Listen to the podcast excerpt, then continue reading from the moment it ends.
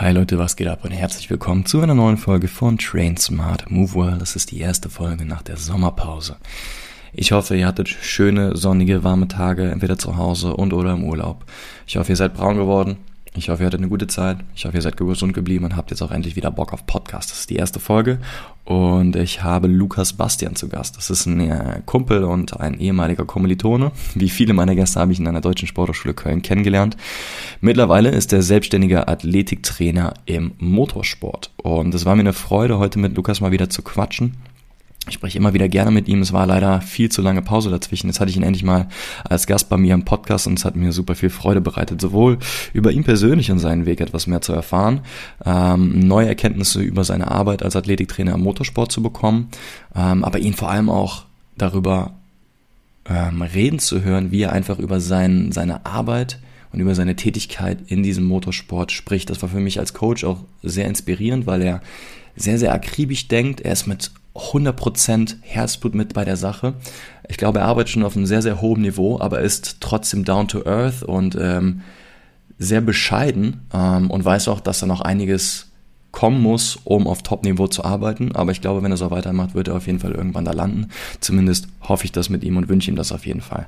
Wir sprechen über Motorsport, wir sprechen über das Anforderungsprofil dieser Sportart, was die Athleten alles leisten müssen.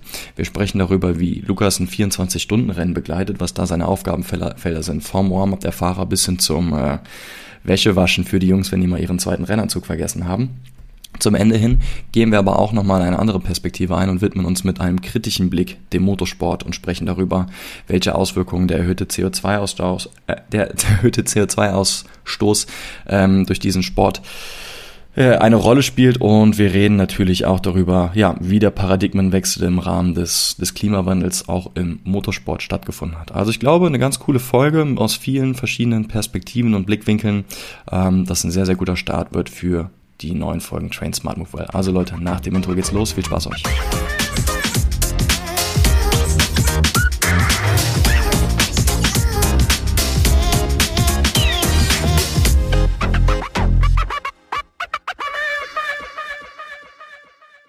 Okay, Name. Lukas. Hochschulabschluss. Master. In? Äh, Exercise Science and Coaching. Lieblingsfarbe. Ah, ist keine Farbe, aber schwarz. Letztes Krafttraining am? Äh, vom Urlaub. Äh, das müsste jetzt neun Tage her gewesen sein. Ich kann das Datum nicht nennen. Lieblingsübung im Kraftraum? Äh, Sideplanks. Hassübung im Kraftraum? Boah, Klimmzüge. Welches Land du immer noch nicht gesehen hast, aber wo du einfach unbedingt mal hingehen willst? Ähm, Japan. Japan. Lukas Bastian, herzlich willkommen in meinem Podcast. Herzlich willkommen zu Transmart Mobile. Es ist geil, dass du heute hier bist. Ähm, wir haben uns ewig nicht mehr gesehen, deswegen ist es schön, dass wir mal wieder über diesen Weg die Gelegenheit finden, miteinander zu quatschen. Ähm, danke, dass du dir die Zeit nimmst. Ich freue mich auf die Folge mit dir. Ähm, was geht? Äh, ja, erstmal danke. Ich freue mich auch. Ähm, bei mir geht im Moment, äh, du hast mich aus dem Urlaub sozusagen erwischt, bin am Montag wiedergekommen, also noch ziemlich entspannt. Ähm, tatsächlich bin ich aber dann morgen wieder am Nürburgring, das heißt, äh, ich darf wieder arbeiten und äh, die Vorbereitung für den nächsten äh, DTM-Lauf äh, stehen bevor. Ja, da gehen wir auch später rein, einfach um unseren Zuhörern so ein bisschen einen, einen Überblick zu geben, was, was dein Job ausmacht als, äh, als Athletiktrainer im Motorsport. Mhm. Bevor wir da hingehen, lass uns mal so ein bisschen über deinen Werdegang sprechen. Ich meine, wir haben uns wie viele meiner Podcast-Gäste äh, über die Sporo quasi kennengelernt. Äh, wo kommst du überhaupt her? Wie bist du an die Sporo gekommen und wie hat sich das dann von dort nach dem Studium für dich Stück für Stück in die in den Weg der Selbstständigkeit entwickelt und wie kamst du dann überhaupt zum Motorsport? Wie war so dein Werdegang? Puh, ähm, ich mache mal den ersten Teil nach dem Abi sehr short, wie ich zur Spur gekommen bin, weil der kann sehr lang sein. Mhm. Denn ich war lost bei der Bundeswehr. Ähm, also nach dem Abi war wirklich so, was machst du überhaupt? Weil dann hast du auf einmal den, den, den Schulabschluss und ja, was macht man damit? Also man hört immer, dir stehen alle Türen offen. Und das waren mir zu viele Türen, ehrlich gesagt, dass ich äh, mich habe bereden lassen, zur Bundeswehr zu gehen. Das Ganze hat nur eine Woche angehalten, weil ich gemerkt habe, das ist mal so gar nichts für mich. Ach krass, ich wusste gar nicht, ähm, dass du ähm, den Step da gemacht hast. Das ja, heißt, du bist dann eine Woche in der Kaserne? Und, und genau, und dann habe ich direkt wieder das Handtuch geworfen, habe äh, auf bedeutenden Schwanz wieder eingezogen und gesagt, nee, das ist mal so gar nichts für mich. Ähm, Problem geht über Studieren. Ähm, wollte aber da schon äh, den, diesen Offiziersweg gehen, Offizierslaufbahn einschlagen mhm. das mit einem Sportstudium verknüpfen. Also die Motivation war dort bezahlt über die, die äh, Bundeswehr-Uni in München zu studieren.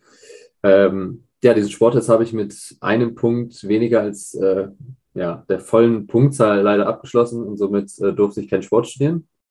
Äh, wurde dann irgendwie bei Hannover in BWL eingesortiert. Super, äh, weil ich mir nicht mit mir.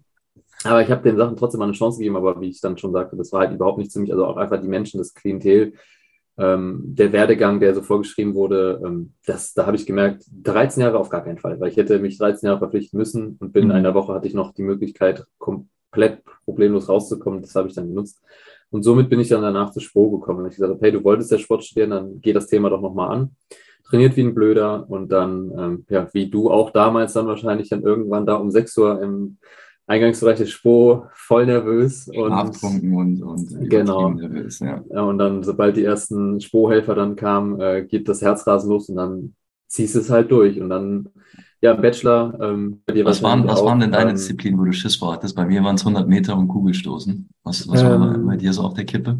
Die, also ich bin hier, das wirst du jetzt, äh, also wir wissen nur wenige, aber ich bin sogar beim ersten Mal durchgefallen. Ah, ähm, okay. Ich habe beim Kugelstoßen dreimal auf die Linie, also dreimal diese berühmten 7,60 Meter oder was waren oder 8 Meter irgendwas.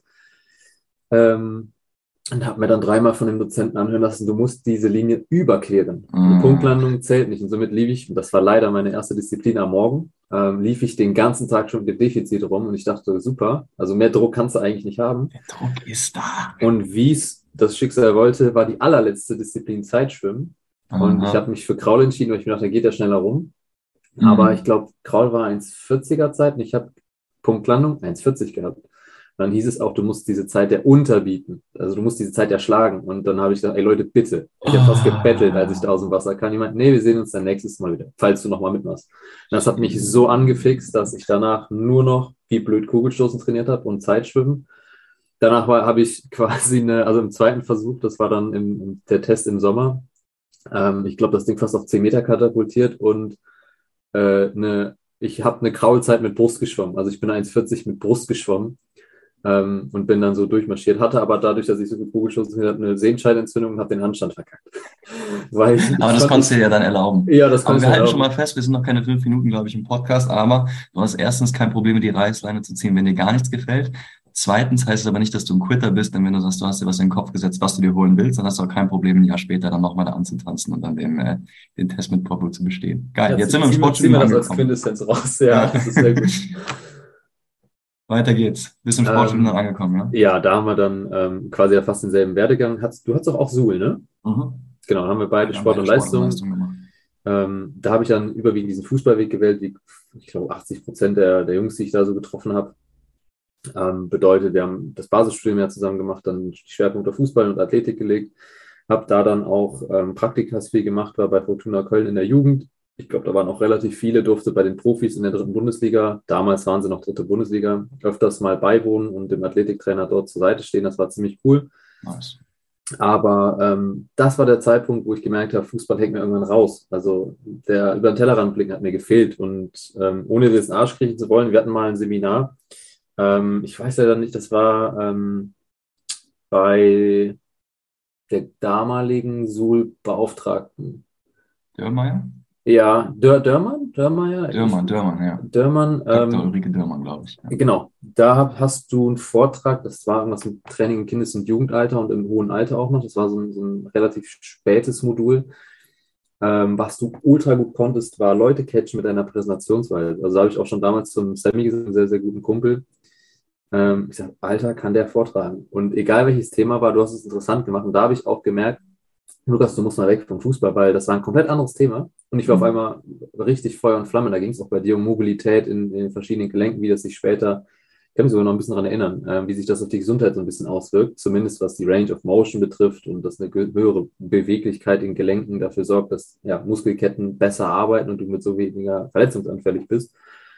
Ähm, da habe ich auch gesagt, krass, da kann man mal was draus machen. Also dieses, ich muss das Thema ja nur weiterdenken, ne? also diesen Bereich des Trainings in andere Sachen reinbringen. Und Fußball war so eine Stagnation in dem Moment bei mir. Ja. Und da habe ich gesagt, du musst was Neues ausprobieren und habe zwar jetzt nicht so gesagt, so, das muss jetzt äh, Motorsport sein, sondern äh, ich war schon immer Motorsport begeistert, habe es immer geschaut. Und dann ja, schickte mir ein Kommilitone eine, eine Jobbeschreibung, die tatsächlich auf der DSHS-Seite zur Schau kam, die ja ehrlich gesagt nicht gerade geschmückt ist mit geilen Jobangeboten, wenn man ehrlich ist, weil Babyschwimmen und Mutter-Kind-Turnen, du kennst das selbst. Die, die das, Jobbörse der Deutschen Sporthochschule Köln, ja, die, die ist echt das, voll mit, mit Babyturnen. Das ist ja wirklich, ne? Das ist, äh, ja, ja da, da ging es, in dieser Jobbeschreibung ging es darum, dass ein Formel-3-Team eine sportliche Betreuung für die ganze Saison braucht. Und dann sollte man ein Konzept schreiben. Mehr wurde auch nicht gesagt. Ähm, und da habe ich Feuer und Flamme, also da habe ich direkt gesagt, boah, das, das, das ist meins. Das heißt, da hast du deinen dein Drive gespürt, so bam. Richtig, das war 2016 und da habe ich dann, oder Ende 16, Anfang 17 habe ich ein, ein Konzept mir erarbeitet, ähm, haben auch viele in meiner Familie geholfen, weil ich zu dem Zeitpunkt noch nie ein Konzept geschrieben habe. Ähm, habe das Ding geschickt und sofort Antwort bekommen, mega geil, aber es tut mir leid, du hast einfach zu dem Zeitpunkt noch keinen Abschluss. Also es war halt noch in der Bachelorphase. Ja. Und dann hieß es, nee, also geiles Konzept, super, aber wir haben schon uns für jemanden entschieden und das können wir nicht machen. Und auch da, du hast es am Anfang so schön zusammengefasst, das war der Punkt, ich habe nicht aufgegeben. Ich dachte so, okay, mhm. scheiße, es scheint ja zu funktionieren, also die Leute haben es angenommen, aber ähm, ja, sie wollten es dann irgendwie nicht durchziehen, aufgrund von dieses typische deutsche Denken, ja, du brauchst einen Abschluss oder du brauchst auf jeden Fall etwas, was du vorzeigen kannst und bin dann hingegangen und habe einfach Teams angeschrieben mit diesem Konzept etwas runtergebrochener. Ähm, das hat dann anderthalb Jahre gedauert, bis ich 2018 äh, mal die erste Rückmeldung von dem Team bekommen habe, die gesagt haben, so, du könntest dann mal nach zigtausend Mails dich mal vorstellen, weil du gehst uns hart auf die ja, Eier. Also ich habe ich hab noch, hab noch Mails aus dem Verlauf irgendwo, die habe ich noch. Junge, die musst ähm, du dir auf jeden Fall irgendwann einrahmen. Ja, da kannst da, du dann drauf zurückblicken. Das war dein, dein, dein Fuß in die Tür. Das war wirklich so. Und dann äh, hatte ich, ähm, ich weiß nicht, ob wir die Zeit haben, aber ich versuche es, wenn es kurz machen, aber ich hatte das verrückteste ja. Bewerbungsgespräch meines Lebens. Ähm, für diejenigen, die äh, Motorsport nicht kennen, ich werde auf jeden Fall Parallelen oder Vergleiche aufzeigen, damit sie wissen, wer gemeint ist. Ja. Also nach dieser langen Bewerbungszeit, die noch neben dem Studium ging. Also ich habe ganz normal dann noch zu Ende studiert, habe dann Bachelorarbeit über irgendwas mit Fußball natürlich geschrieben, weil war halt leichter. Ne? Aber muss sagen, dazu dem Thema fand ich es trotzdem, es ist das Thema Aufmerksamkeit gewesen, fand ich super cool, aber habe mich nebenbei auf, auf Jobs beworben, habe hier und da ein bisschen gejobbt, im Personal Training Bereich einfach, ne, da ging das, das zu deiner Eingangsfrage, wie ging das los? Ich habe da schon versucht, äh, für andere Firmen zu arbeiten, äh, Personal Training, Erfahrung zusammen, Athletiktraining, wie gesagt, beim Jugendfußballbereich. Das hat mega Spaß gemacht, wollte nur das Aufgabenfeld ein bisschen ändern. Also das, was ich dort gelernt habe, wollte ich ein bisschen switchen. Und dann durfte ich Anfang 2018 schon arbeiten beim Motorsport. Ende 2017 hatte ich ein sehr, sehr witziges Bewerbungsgespräch. Beziehungsweise nee, es war auch 2018. Ähm, ich wurde zu Pro Sport Performance, die heißen jetzt, glaube ich, ähm, Pro Sport Racing. Ich weiß nicht, die mussten sich umbenennen leider. Ähm, tut nichts zur Sache. Ich durfte mich vorstellen, ähm, kam in das ähm, ja, Eifel-Team. Ja, also ich kam da quasi in das Büro ich habe es ja viel größer vorgestellt. Ich dachte, boah, Motorsport immer pompös. Dann war das quasi ein Haus mit Anbau an der Werkstatt. Hm. Also falls es irgendwer von ProSport hört, das ist jetzt nicht böse gemeint, aber das habe ich mir größer vorgestellt. Aber die Leute waren total lieb, wirklich total familiär. Und Lukas ging hin, leider overdressed, mit Hemd, Sakko. Ähm, und da habe ich gemerkt, wir sind hier einfach mal nochmal bei einem Eifel-Team. Ja? Also der Teamchef in Blaumann und sagt so, immer Jung, ähm, ich habe jetzt, hab jetzt keine Zeit, ich muss in der Werkstatt, setz dich. Wenn du Hunger hast, Pech gehabt, so nach dem Motto. äh, aber trinken kann ich dir anbieten. Also richtig auch so Kölsch-Gradmäßig gesprochen. So, so, so ein Mix aus Kölsch und Eifler, äh, ja, Dorf, Dorfmensch. Ähm, und sagte zu mir, ja, der André kommt gleich vorbei, lass dich nicht stören, der holt noch seinen Porsche ab. Okay, what the fuck André? Also danke für die Info, aber die bringt mir nichts. Und dann mhm. habe ich einfach brav da gesessen. In deinem Sakko? Ähm, im Sakko, das durfte, habe ich mir dann mal äh, ja, abnehmen lassen von der Vorzimmerdame, die einen Raum weiter war, gesagt hat, an der Garderobe gegangen, die ich eigentlich auch hätte easy erreichen können, aber äh, war auf jeden Fall sehr nett. Und dann kommt André Lotterer rein. André Lotterer war zu dem Zeitpunkt, ich glaube, gerade ein Jahr aus der Formel 1 raus, also ein Ex-Formel 1-Fahrer, ein Deutscher. Ähm, Porsche-Werksfahrer hat, glaube ich, schon zweimal Le Mans gewonnen mit Audi. Also ist so einer der deutschen Vorzeigemotorsportler, ich würde sagen, nach Vettel vielleicht. Mhm. Was die Erfolge zumindest betrifft und Rosberg. Also auf jeden Fall eine äh, Macht und setzt sich neben mich und, und sagt so, und, und du so? Und holst du auch dein Auto hier ab? Weil ich dachte mir, okay, es würde passen, weil ich sitze da in Sakko, ich könnte ja Geld haben äh. Äh, und hole da meinen Porsche von der Wartung ab. So, nee, ich habe Bewerbungsgespräche, so Mechaniker oder was? Also dafür siehst du wieder viel zu overdressed. Nee, ich bin Sportwissenschaftler und würde gern hier Motorsport anfangen. Und der war sofort Fan. Geil, finde ich mega cool. Ich habe auch so einen, ich wohne ja in der Schweiz. Ähm, ich laufe mit dem dreimal die Woche, äh, dreimal in der Woche hier die, äh, die Berge hoch und runter. Wir machen äh, Fahrradtraining, Vielkrafttraining. Das, das, das brauchen die, aber warum hier? Geh doch, also du musst zu Porsche, du musst zu Ferrari, also du musst zu den großen Werten. Ja, ich muss irgendwo mal anfangen. Ich sagte, hier. Also es ist ja unterste Klasse, also tiefer ging es nicht. Und dann kam, kam der Chef, der Blaumann, kam äh, mit dem Kopf durch die Tür und sagt, André, wenn er dich übrigens nervt, schick den nach Hause. Ne? Also äh, ich, ich merke schon, ihr unterhaltet euch, wenn er nicht ist, schickt er nach Hause, geht klar. Und dann hat quasi ein Ex-Formel-1-Fahrer darüber entschieden, ob ich diesen Job bekomme oder nicht. Weil dann kam der Chef dann irgendwann, man hat sich ja natürlich die Zeit genommen, man hat sich das nochmal angehört und hat gesagt, okay, das klingt ja alles gut, aber am Ende hatte André das Wort. Das muss man ehrlich sagen, weil der hat ihn dann überzeugt. Und wäre dieser Tag nicht da, dass André an diesem Tag da wäre, ich glaube, ich hätte es deutlich schwieriger gehabt, diesen Teamchef zu überzeugen. Mhm. Und somit bin ich in den Motorsport gekommen und im ersten Jahr mit den Fahrern, die ich von dem Team quasi gestellt bekommen hatte, haben wir auch die Rookie-Meisterschaft gewonnen. Also wir haben echt hart trainiert, viel gemacht. Und äh, danach das Jahr äh, war dann Selbstläufer, weil der Fahrer das war so cool. Dann bin ich mit ihm quasi noch weiter gereist, habe ähm, zwar das Team gewechselt, aber ich bin beim dem Fahrer treu geblieben. Ähm, das Team hat auch gesagt, wir haben das eh so gesehen, dass wir dir den Einstieg ermöglichen. Dann musst du dich halt connecten, vernetzen und dann, dann bist du sozusagen frei, mach dein Ding. Und genau so hat es geklappt. Und das hat mich nicht mehr losgelassen. Seit diesem Tag bin ich dabei. Es wird immer mehr. Zum Glück wird es immer mehr. Ähm, und ja, so bin ich in den Motorsport gekommen. Und es war ein sehr, sehr witziger und erlebnisreicher Tag, dieses Bewerbungsgespräch von damals.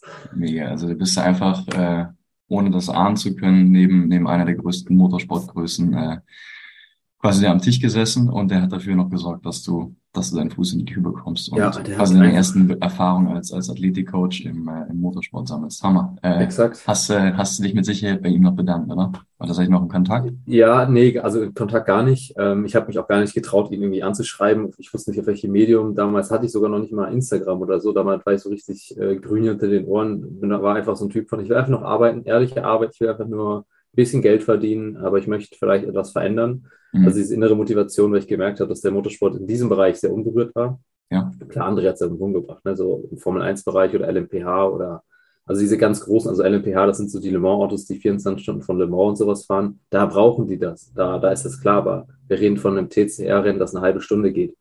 Ähm, in einem kleinen Audi RS3. Äh, also das war sehr, sehr human. Dennoch dachte ich mir, du musst irgendwo anfangen. Ne? Das ist ja, wie wir es gelernt haben, hey, ja. auch, auch Kinder können trainieren und äh, scheu dich nicht auch mal eine, eine Handel dem Kind zu geben, weil ob es einen Rucksack trägt oder eine Handel hochhebt, ist ja am Ende nur Gewicht. Ähm, mhm. So habe ich auch mit einem 16-jährigen Rennfahrer dann losgelegt und äh, ja, dann äh, dort Fuß gefasst so langsam. Nice, danke fürs Teilen. So, wenn man bei deinem Instagram-Profil scrollt, dann steht da MSc in Sports Science, da haben wir eben schon drüber gesprochen. Dann steht da Head Coach äh, DTM bei äh, BMW in der M2, äh, M2 Cup. Motorsport Performance Coach, Diagnostician at HISIS. Wie spricht man das aus? Ja, heißt, heißt es, glaube ich, oder heißt es, muss heißt, ich ehrlich sagen. Ich, ich, weiß auch nicht, wie die Leute das immer nennen. Und Athletic Trainer. So, jetzt haben wir erstmal gehört, wie dein, wie dein Fuß in die Tür war. Ähm, mhm. Jetzt müssen wir ein paar Meilensteine gehen zu, äh, zu dem, was, was heute so dein, dein Alltag betrifft. Also gib mal äh, einen Einblick, weil wenn ich dich richtig verstanden habe, war das ja auch jetzt noch keine, keine Festanstellung ähm, in, in, in diesem Verein in der Eifel, sondern du hast da jetzt zum ersten Mal irgendwie Erfahrung gesammelt, hast die im athletischen Bereich unterstützt, weiß ich wahrscheinlich Rechnung als Selbstständiger äh, geschrieben. Wir haben eben im Vorgespräch auch noch darüber gequatscht, du bist heute immer noch hauptberuflich selbstständig. Ähm, das heißt, du bist nirgendwo bei einem Team, sondern du bist quasi so solo, äh, Solo-Krieger unterwegs und arbeitest mit unterschiedlichen Fahrern in unterschiedlichen Kontexten zusammen. Ähm, wollen wir da mal die Timeline so ein bisschen weitergehen? Ja, können wir gerne. Bis, bis zu heute, dass du einfach mal einen Einblick gibst, wie, wie deine Stationen da waren und was, was heute deinen Alltag ausmacht. Äh, dann machen wir das chronologisch. Das passt ganz gut. Also, wie gesagt, 2018 war das, das mit dem Team. Mhm. Ähm, die Saison war recht erfolgreich. Ähm, der, also einer von den beiden Fahrern ähm, ist Rookie-Meister geworden. Ähm, Rookie ist nichts anderes als du fährst das erste Mal in der Serie, bekommst eine extra Wertung, weil du gegen die erfahreneren Leute halt einfach dich nicht messen solltest. Also du fährst natürlich gegen die, aber du kriegst eine eigene Wertung und sammelst quasi Doppelpunkte. Äh, bedeutet, wenn du jetzt Fünfter wirst, aber bist der erste Rookie, kriegst du in deiner Rookie-Wertung quasi Platz 1, kriegst aber trotzdem auf ein separates Konto Platz 5 gerechnet. Also da sind sozusagen zwei Punkteränge, in denen du fährst. Da hat er dann die Rookie-Meisterschaft geholt.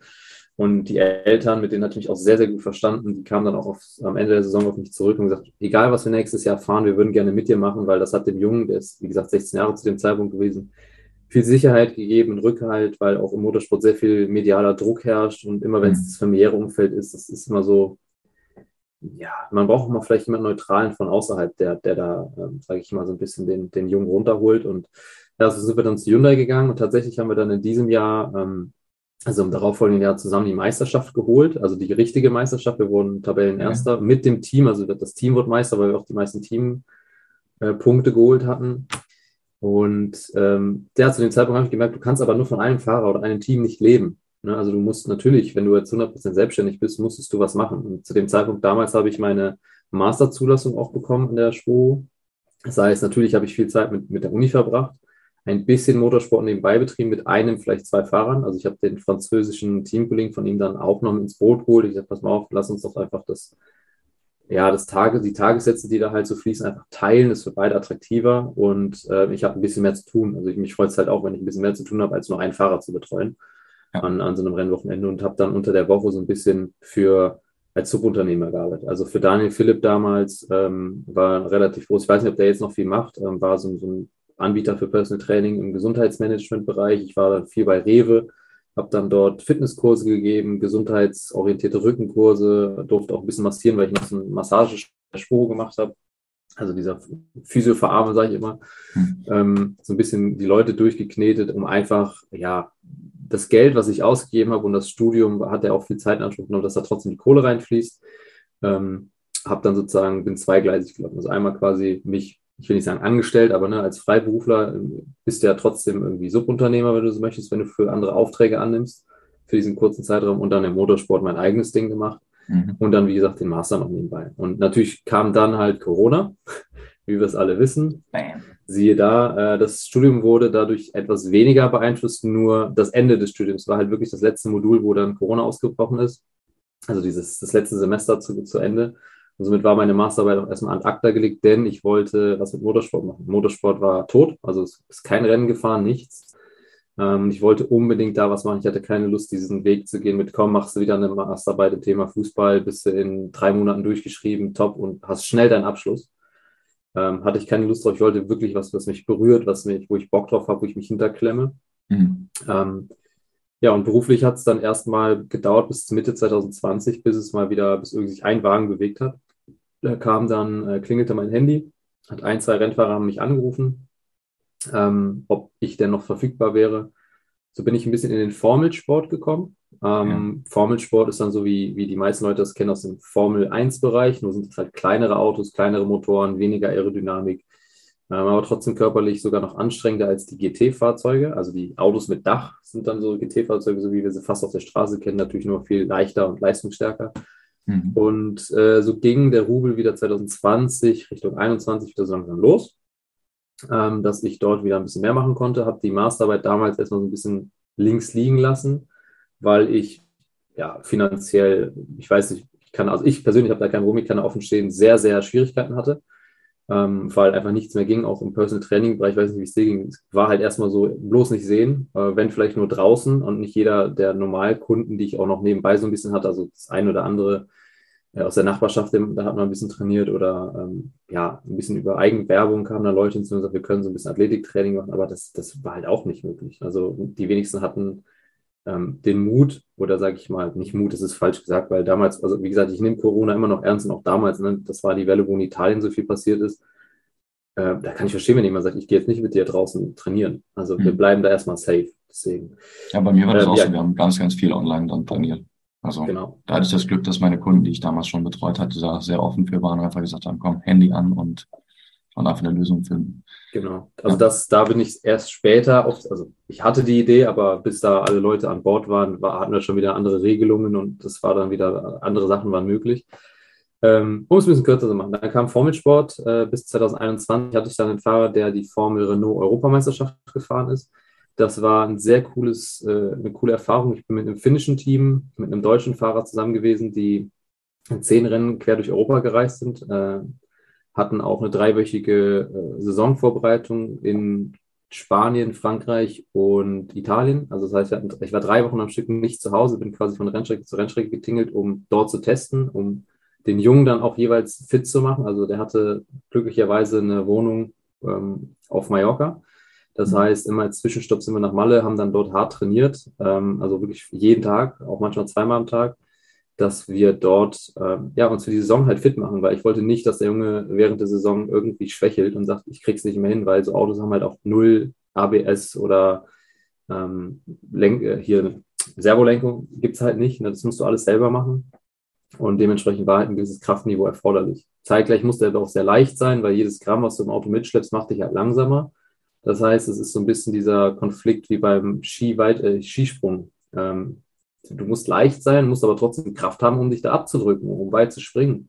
Ja, vielleicht können wir das als ganz gute Überleitung nutzen, denn ich glaube, so das klassische Vorurteil wäre vielleicht, wenn man dann sich so vorstellt, ja, okay, Fitnesstraining oder Athletiktraining für Motorsportler, brauchen die das überhaupt? Die sitzen doch nur da.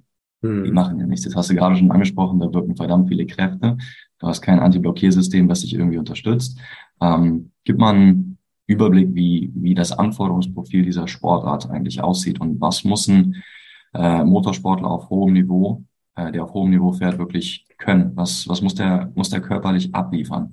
Okay, gute, gute Überleitung, hast recht. Ähm, wir differenzieren einmal ähm, den Formelsport vom GT-Sport. Also das ist auch extrem wichtig, weil dort die. Das? Ja, danke, Siri. Ähm, das sind äh, in der Hinsicht zwei wichtige Faktoren, weil die Aerodynamik äh, eine große Rolle spielt. Fangen wir aber mal an, das runterzubrechen. Ein Rennfahrer ähm, muss können. Erstmal er muss er leicht sein. Wie ich schon gesagt hatte, ähm, jedes Gramm, was du mitbringst, also in, in, Studien, die ich gelesen habe und auch aus eigener Erfahrung, ein Kilo schwerer, die du bist, macht dich pro Runde ungefähr ein Zehntel, vielleicht anderthalb Zehntel langsamer. Einfach, dass du auf der, auf der gleichen Geraden langsamer wirst. Es ist halt mehr Masse, die das Auto mitschleppen. Das heißt, höherer ja, Spritverbrauch. Ich habe da ein Zitat von, von Lewis Hamilton im Kopf. Ich kann es nicht mehr genau wiedergeben, aber er sagte auch, für jede 100 Gramm, die ich zu viel drauf habe, bin ich Zehntelsekunde langsamer oder irgendwie sowas. Ne? Also genau. genau in dieselbe Richtung musst halt genau. echt schauen, dass dein Gewicht stimmt. Ja, und. Was dann auch wieder einen Einfluss darauf hat, wie du ihn trainierst. Ne? Du kannst ja mit dem jetzt nicht irgendwie ja. groß in die Hypertrophie reingehen, Richtig. weil dann auch wieder zu viel Masse und langsamer. Exakt. Also, ne, da haben wir schon diese erste Prämisse, der muss stark sein, aber darf halt nicht Hypertrophie. Bleibt er nur noch Maximalkrafttraining oder Explosivkrafttraining, um eine gewisse Kraft aufbringen zu können. Vielleicht mhm. Kraftausdauer, um das auch über die lange Zeit ähm, abrufen zu können. Also es wird schon, da bist du schon limitiert. Auch die Ingenieure, mit denen stecke ich sehr, sehr im engen Kontakt, denn das sind die Jungs, die die Daten haben. Die können mir dann in der Telemetrie Daten sagen, wie schnell wir waren, wie schnell wir in der Kurve waren, wie viel G gewirkt haben. Also das sind die, die halt die Autos auslesen und anhand dessen kann ich mich so ein bisschen orientieren. Das heißt, leicht sein, kräftig sein, im, in der Formel 1 herrschen bis zu 7G in gewissen Kurven. Das heißt, dein Helm plus Kopf wiegt roundabout 7, vielleicht 8 Kilo. Rechnest du einfach 7 mal 7 sind 49 Kilo. Das heißt, wenn du in der Kurve fährst, muss dein Nacken 49 Kilo für zwei, drei Sekunden, je nachdem wie lang gezogen die Kurve ist, halten können. Aber ein Rennen ist ja nicht nur eine Runde, sondern das geht bis zu anderthalb Stunden. Das heißt, du fährst schon deine 60, 70 Runden. Ähm, das heißt, dein Nacken muss bulletproof sein. Also der, der muss, ja. also auch allein schon von dem Aufmerksamkeitsaspekt, dass dein, dein visuelles Umfeld dadurch verschwommen wird, wenn du die ganze Zeit so im Auto hängst. Also wenn du, wenn dein Nacken schief ist, kannst du nicht mehr rechts in den Spiegel gucken, weil dein visuelles Umfeld ist im Auto auch limitiert. Das ist nicht ja. wie bei uns im Auto, wir fahren einhändig, gucken mal links, rechts in den Spiegel, ganz entspannt. Bei 300 km/h hast du auch nicht viel Zeit, in den Spiegel zu gucken. Ähm, die Sarkadensprünge. von jemandem, der hinter dir ja, vorbei will. Ne? Das heißt, bei Sarkadensprüngen, also Augen, die mal ganz kurz in den Spiegel gehen, links, rechts, äh, erkennen die nicht nur das Auto, sondern anhand der Helmfarbe wissen die, wer hinter denen ist.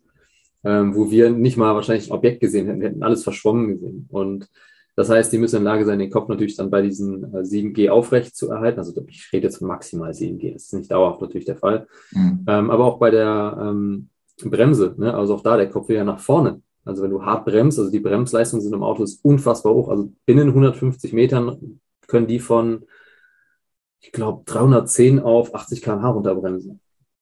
Also ich weiß nicht mehr, wie die Fahrschultheorie war, aber da brauchen wir verdammt lange für. Wenn wir mal 300 Kilometer fahren im Straßenauto, brauchen wir, glaube ich, 500 Meter für. Das schaffen die binnen 100 Metern. Also das heißt, die, die Längsbeschleunigung oder Negativbeschleunigung, die die verspüren am Nacken, ist auch nochmal nicht ohne. Es ist wie, als würde sie gegen eine Wand fahren. Ähm, das heißt, allein schon der Nacken, also ich gehe jetzt von oben nach unten, muss mhm. extrem viel aushalten können. Ja. Der Oberkörper stabilisiert das Ganze logischerweise. Da sind sie ein bisschen im Vorteil, weil sie halt eng am Auto fest sind durch den Gurt. Nur die Schultern und Arme müssen dementsprechend halt das Lenkrad drehen. Das geht, das ist dann eher so Kraftausdauerbereich. Ähm, dann kommen wir zur Hüftstreckung, der, der, um die Pedale zu bedienen. Und dann haben wir auch gesagt, ja, ein bisschen Gas und Bremse. Ja, Gas gebe ich recht. Gas ist das einfachste der Welt. Es ist nichts anderes, als deinen Fuß ein bisschen nach vorne zu bewegen, Plantarflexion und Dorsalextension im Wechsel. Kommen wir zur Bremse. Bremse ist wie wenn du Beinpresse machst und die alles, was du im, im, im Gym findest, an Gewicht draufpackst. Das Ding bewegt sich nicht. Also du musst da richtig fett reinknallen. Da, das ist halt auch eine, eine eigentlich ist das Bremspedal im Motorsport eine Kraftmessplatte. Also da ist auch kein, kein Spiel im, im, im Pedal, vielleicht ein bisschen, aber nicht viel. Das bedeutet, du drückst drauf und dann ist da quasi ein Sensor hinter, der die Bar, die du da reinpresst, umrechnet und dann an die Bremse weitergibt und sagt, okay, der hat jetzt 100 Kilo gedrückt. Und das heißt, ich, ich packe 100 Kilo auf die Bremse an, an Bremsdruck. Ähm, also ein wirklich volles Bremsmanöver. Ich habe Daten von Jungs gehabt, die drücken 120 Kilo auf die Bremse, 140, 90 und das aber im Schnitt.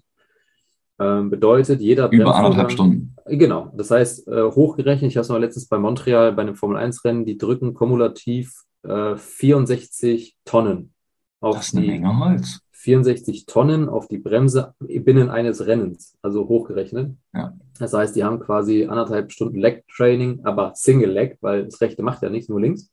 Das heißt, wir haben auch wieder eine Asymmetrie, muss ich dann auch wieder berücksichtigen, dass die Jungs mir nach drei, vier Jahren Training nicht schief laufen oder einen Beckenschiefstand haben oder Wirbelsäulenprobleme haben, weil das eine Bein einfach extrem gut da trainiert ist und das rechte ja nicht. Das muss man auch berücksichtigen. Das heißt, du hast schon recht, da kommt eine Menge Holz zusammen. Ähm, und dementsprechend ist es da, also da merkst du halt, dass der Motorsport in der Hinsicht, es ist Sport. Ja, die sitzen im Auto, die haben wenig physische Bewegung, weil es einfach nicht möglich ist. Also, mhm. aber Herzfrequenzen, Laktat ist ähnlich wie, wie, wie im Amateur-Rugby ähm, oder im, im dritten Bundesliga-Bereich, wenn man sich so Herzfrequenzen anguckt. Die haben auch Herzfrequenzen von maximal 190 Schläge, weil in einem Auto wird es auch, und das darf man nicht vergessen, bis zu 60, 70 Grad warm. Das heißt, thermischer Stress, Schweißverlust von bis zu 2, 3 Kilo das heißt, zwei, drei Liter Wasser verlieren die Jungs während eines Rennens. Es ist zumindest möglich. Mhm. Macht es schnell, weil die verlieren Wasser. Ich würde sagen, ist eigentlich gut, aber. Bleibt leider ja alles im Brennanzug, das heißt, wird trotzdem mit transportiert, ja. aber sie haben es nicht mehr im Körper. Das heißt, Aufmerksamkeit, Muskelaktivität, ja, weiß alles, was passiert. Schauen, ne, was, wieder rehydrierst während des Rennens. Ja, und somit zieht sich das halt über die Rennserien. Dann gibt es da natürlich noch die Langstreckenrennen, also wo die Jungs bis zu maximal drei Stunden im Auto sitzen können. Also das ist dann ein 24-Stunden-Rennen. Das war vor ein paar Wochen war ich in Spa, da hatte ich einen Fahrer betreut mit BMW. Der hat zweimal drei Stunden Stints in der Nacht gemacht. Der war danach durch. Also der war müde, der war fertig, ähm, allein wegen dem Schlafrhythmus, der komplett durcheinander geworfen wird, weil der um 5 Uhr morgens, wo sich der, weiß nicht, Durchschnittsdeutsche nochmal gerade rumdreht und sagt, mein Wecker geht gleich, hatte der schon zwei Stunden äh, GT fahren auf dem Buckel und musste noch, noch eine Stunde. Ähm, das ist, ähm, Zusammenspiel zwischen hoher kognitiver Leistung, die man nicht, nicht äh, vernachlässigen darf. Du musst nämlich so aufmerksam sein. Du musst Einlenkpunkte, Bremspunkte, alles exakt so treffen, wie du es davor getroffen hast. Also das ist eine Präzisionsarbeit. Das ist wie, du kommst aus dem Basketball, wie so Steph Curry, ein Dreier nach dem anderen. Der muss sitzen. Da gibt es keinen, na, beim mhm. nächsten Mal vielleicht. Also der muss, einer nach dem anderen muss da sitzen, weil am Ende ist, ist es Physik und Mathematik. Die, die schnellste Runde wurde vorgegeben. Du musst diese immer wieder wiederholen. Du weißt, wo der Einlenkpunkt ist, du weißt, wo der Bremspunkt ist. Und das heißt, dein, dein Bein darf auch nicht schwächeln. Das heißt, du musst zum Zeitpunkt mit Kraft X auf die Bremse drücken und auch dann wieder loslassen, wo du denkst, du musst loslassen. Dann musst du einlenken. Es ist halt wie so ein repetitiver Mechanismus, den die Jungs äh, immer wieder wiederholen müssen. Ja, das ist heftig. Also ich glaube, jetzt sollte jedem klar geworden sein, dass das äh, eben nicht nur locker sitzen, ein bisschen lenken ist, sondern es ist eine verdammt krasse Anforderung, die der Körper da, ähm, die der Körper ausgesetzt ist bei äh, Geschwindigkeiten von bis zu 300 kmh. Äh, auf der rechten Seite mit dem Fuß musst du total äh, sensibel und feinmotorisch arbeiten, um, um dein Gas zu drücken. Auf der linken Seite hast du das komplette Gegenteil und musst voll reinballern, um über anderthalb Stunden mit Durchschnittswerten von was 120, 140 Kilogramm ja. reinzukloppen ähm, und auch schauen, dass du mit deinem Kopf noch die ganze Zeit on point halt da bist. Ja. Exakt. Das äh, fasst eigentlich ganz gut zusammen, genau. Also die Jungs müssen auf jeden Fall einiges abliefern können. Und du hast da eben schon mal so ein bisschen darauf, ähm, bist schon mal so ein bisschen darauf zu sprechen gekommen. Wir haben jetzt so eher über das Körperliche gesprochen. Wir kommen gleich noch über das, äh, wir kommen gleich noch auf das Zusammenspiel interdisziplinär ne, zwischen Mechanikern und Athletiktrainer und Fahrer. Äh, du sagtest aber auch, für die Jungs ist es ganz gut, ne, jemanden neutralen in der Mitte zu haben, der so ein bisschen den Druck rausnimmt. Das heißt, oder das lese ich zumindest daraus, dass du deine Arbeit auch ähm, über das Trainingstechnische hinaus siehst, emotionalen Support gibst oder einfach den, den Jungs da ein Stück weit einen Raum zum, zum Reden gibst. Ähm, mhm. wie, wie, wie definierst du das? Ähm, eigentlich bin ich da eher so Mama für alles. Also ich mag das nie so betiteln, weil das ist so für mich, das ist so wie bei dir, du hörst deinen Kunden ja bestimmt auch zu, bist für die da, gibst mal einen Rat. Gebe ähm, ja. ne, genau, oder, oder beim Friseur hört man so, hört man sie schnacken. Das ist jetzt vielleicht ein bisschen weit hergeholt, aber ähm, die haben auch immer irgendwie einen Tipp, finde ich. Also die, die reden ja auch, die sind so lebensweise, die können, können alles. Beim Motorsport ist das ein bisschen spezifischer. Ähm, bei, bei meinem Werdegang stand einmal ja auch Head Coach von BMW. Da ist es ein bisschen weniger geworden, weil da ist es so, ähm, da rief dann einer von, jetzt nicht BMW direkt, aber ein, ein ich weiß nicht, wie ich es beschreiben soll, der mit BMW wiederum sehr in engem Kontakt steht, hat gesagt, möchtest du nicht diese Nachwuchsserie von BMW sportlich leiten? Das heißt, wir machen Leistungsdiagnostiken äh, mit BMW. Ähm, das heißt, wir testen die Fahrer erstmal, damit ich weiß, wie ist Status Quo. Wir machen Krafttests und Ausdauertests. Und daran schreibe ich dann die Trainingspläne für die Jungs, damit die vorbereitet sind. Dann geht es in die Saison. Und in der Saison merkst du einfach, dass Fahrer ein Formtief vielleicht mal haben oder ein enormes Hoch. Woher kommt sowas? Ähm, du musst dir vorstellen, ähm, die Schattenseite des Sports neben der neben dem ökologischen Fußabdruck, der uns auch ähm, immer wieder, sage ich mal, Kopfschmerzen bereitet, ähm, auch wenn wir, da können wir vielleicht später noch ein bisschen drüber quatschen, ja. Ähm, dass, dass viele wissen es nicht, was da noch an der Technik hintersteckt, aber da, da kommen wir, wie gesagt, später zu, ähm, ist, dass der Motorsport Geld kostet. Also der Anfänger muss bezahlen. Also es gibt viele, der, der Aberglaube oder generell das, das Missverständnis, dass Leute hingehen und sagen, cool, ich werde Rennfahrer, da ist, ich fahre nur im Kreis und kriege einen Haufen Geld. Ja, Lewis Hamilton hat ein Jahresgehalt von wahrscheinlich 50 Millionen ohne Werbegelder. Damit kannst du easy leben. Da der kommt du, rum, ne? Der, ja, also du, du, du brauchst auch nur ein Jahr wahrscheinlich fahren. Aber bis du dort bist, hast du Millionen verbrannt. Also die Einsteigerklassen im Motorsport, sei es die Formel 4, also die Formelserie im untersten Bereich, kostet ein Fahrer, das heißt jetzt wirklich, damit der Zuhörer das versteht, ich als Privatperson entscheide mich, Motorsport zu machen. Wenn ich nicht in dem Kartsport schon Berührungspunkte habe und sage jetzt, ich bin 16 Jahre alt oder 15, ich glaube, ab 15 darfst du dann in den Nachwuchsklassen teilnehmen. Also du musst aus dem Kart raus, du bist einfach zu alt dafür. Mhm. Dann bleibt dir nur noch äh, GT-Sport, das Autos mit Dach oder Formelsport. Das fängt bei 250.000 Euro an. Also da geht eine Saison los, die du zahlen musst als Fahrer. Das heißt, es ist eine Dienstleistung, du gehst zu einem Team, und sagst, ich würde gerne bei euch fahren, dann sagt das Team, ja, die können auch Nein sagen. Das ist ja nicht, dass sie sagen, cool, 250.000 Euro, weil das Team möchte sich selbst repräsentieren, die möchten Erfolg haben, die gucken schon in deine Historie, wo bist du denn Kart gefahren, was hast du denn vorzuweisen? Mhm. Das ist wie so ein, der erste Druck, der entsteht. Du musst dich zeigen. Ähm, mal davon abgesehen, dass sich das Zeigen auch einen Haufen Kohle kostet. Und somit geht das sukzessive nach oben. Bedeutet ähm, danach die Saison, also die, die aufsteigenden Klassen gehen bis zu einer halben Million und im Formelsport ist das nach oben hin bis zu drei Millionen. Also ich habe Aber Angebote, ganz kurz zum Verständnis, ja. Lukas. Also du gehst dahin, du sagst, ich würde gerne für euer Team fahren. Die mhm. haben natürlich ein Wörtchen mitzureden, sagen ja oder nein. Wenn die sagen ja, dann musst du 250k Eigenkapital damit reinbringen. Genau, oder halt deine Sponsoren zahlen. Woher das Geld kommt. Und das ist halt das Ding, ne? Das heißt, du musst dich genau. nicht darum kümmern, dass du irgendwie einen Sponsor an Land ziehst, der sagt, ey, ich will dich supporten, weil sie sehen dir Potenzial, irgendwann genau. wieder Geld zu machen mit dir. Genau. Ähm, Wie ist denn da der klassische Weg? Also der, der ganz Wer schafft das, Weg, wenn, wenn man nicht das, äh, das Eigenkapital hat? Wie macht man das? Ähm, also manche sind im Kart sehr erfolgreich und können vielleicht eine deutsche Meisterschaft vorweisen oder zumindest Top 5 Platzierungen in Europa oder Weltmeisterschaft. Was schon, also wenn du Top 10, Top 20 in der Weltmeisterschaft im Kart schaffst, dann bist du ein Top-Fahrer. Aber mhm. wie, es im, wie es jedes Jahr ist, wer letztes Jahr Bundesliga gewonnen hat, interessiert keins. Es interessiert immer das Hier und Jetzt. Das heißt, ähm, ja, der klassische Werdegang wäre, du bist hoffentlich erfolgreich im Kart kannst dich dann zeigen, wirst genommen, hast hoffentlich in dem Bereich schon Sponsoren mal gesammelt in dem Bereich, die dich unterstützen, müssen dann nun etwas größere Summe auf den Tisch legen, weil die nächsten Klassen immer teurer werden. Wenn die Sponsoren nicht da sind und du keine äh, Erfolge vorzuweisen hast, musst du einfach nur auf den Goodwill der Teams hoffen. Aber preislich, ja, das, du musst das Material, die Versicherungen zahlen, also so ein Auto muss auch versichert werden. Renngebühren, äh, die Gehälter der Mechaniker sind sozusagen mit inkludiert von so Sachen. Mhm. Ähm, der Teamchef, alle, all diese Sachen, das Equipment muss ja von A nach B geschleppt werden. Ist ja nicht so, hey, wir, wir fahren das Rennauto zur Strecke, sondern das sind Trailers und das ist ja dann das ganze Rumgereise und da reden wir dann, ne, das meinte ich ja mit diesem ökologischen Fußabdruck. Klar, wir sind nicht mehr in der ähm, Eifel, sondern es geht ein bisschen weiter um. Ne? Genau, da sind wir ein bisschen nationaler. Ähm, und ja, das, äh, da hapert es. Also es gibt viele, die talentreich sind, einfach keine Kohle haben. Und da scheitern die. Und da muss ich ganz hart sagen, die sieht dann keiner mehr. Also wenn du Kart super warst, hast keine Kohle, vielleicht schaffst du es, das Geld zusammenzukratzen und ähm, das erste Jahr zu fahren und danach geht dir die Kohle aus, weil kein Sponsor sagt, ja, wir machen weiter, weil du hast jetzt, bist jetzt nicht Erster geworden, sondern nur Fünfter. Dann sagen die, kein Geld mehr für dich. Und dann sagt der Fahrer, okay, das war's in meiner Karriere. Ich muss jetzt wohl arbeiten gehen. Hm. Ähm, oder ich muss nebenbei, dass die Uni, die ich gemacht habe, jetzt Vollzeit-Uni machen. Und dann ist die Karriere schon wieder vorbei. Das ist sehr schade, weil der sehr geldorientiert ist. Deswegen muss ich sagen, liebe ich in der Hinsicht Fußball und Handball, alles, weil das kostet sich ein paar Fußballschuhe und, und Skimannchoner und dann geht's los.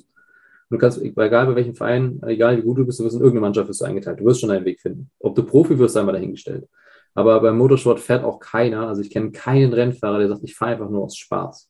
Der einzige, glaube ich, den ich kenne, ist Valentino Rossi, aber der ist schon neunfacher Motorradweltmeister, der ist jetzt in den GT-Sport gewechselt, einfach weil der, der ist über 40, der will einfach nur noch ein bisschen fahren, aber der ist, der ist eine lebende Legende, der ist so der Michael Schumacher im Motorradbereich.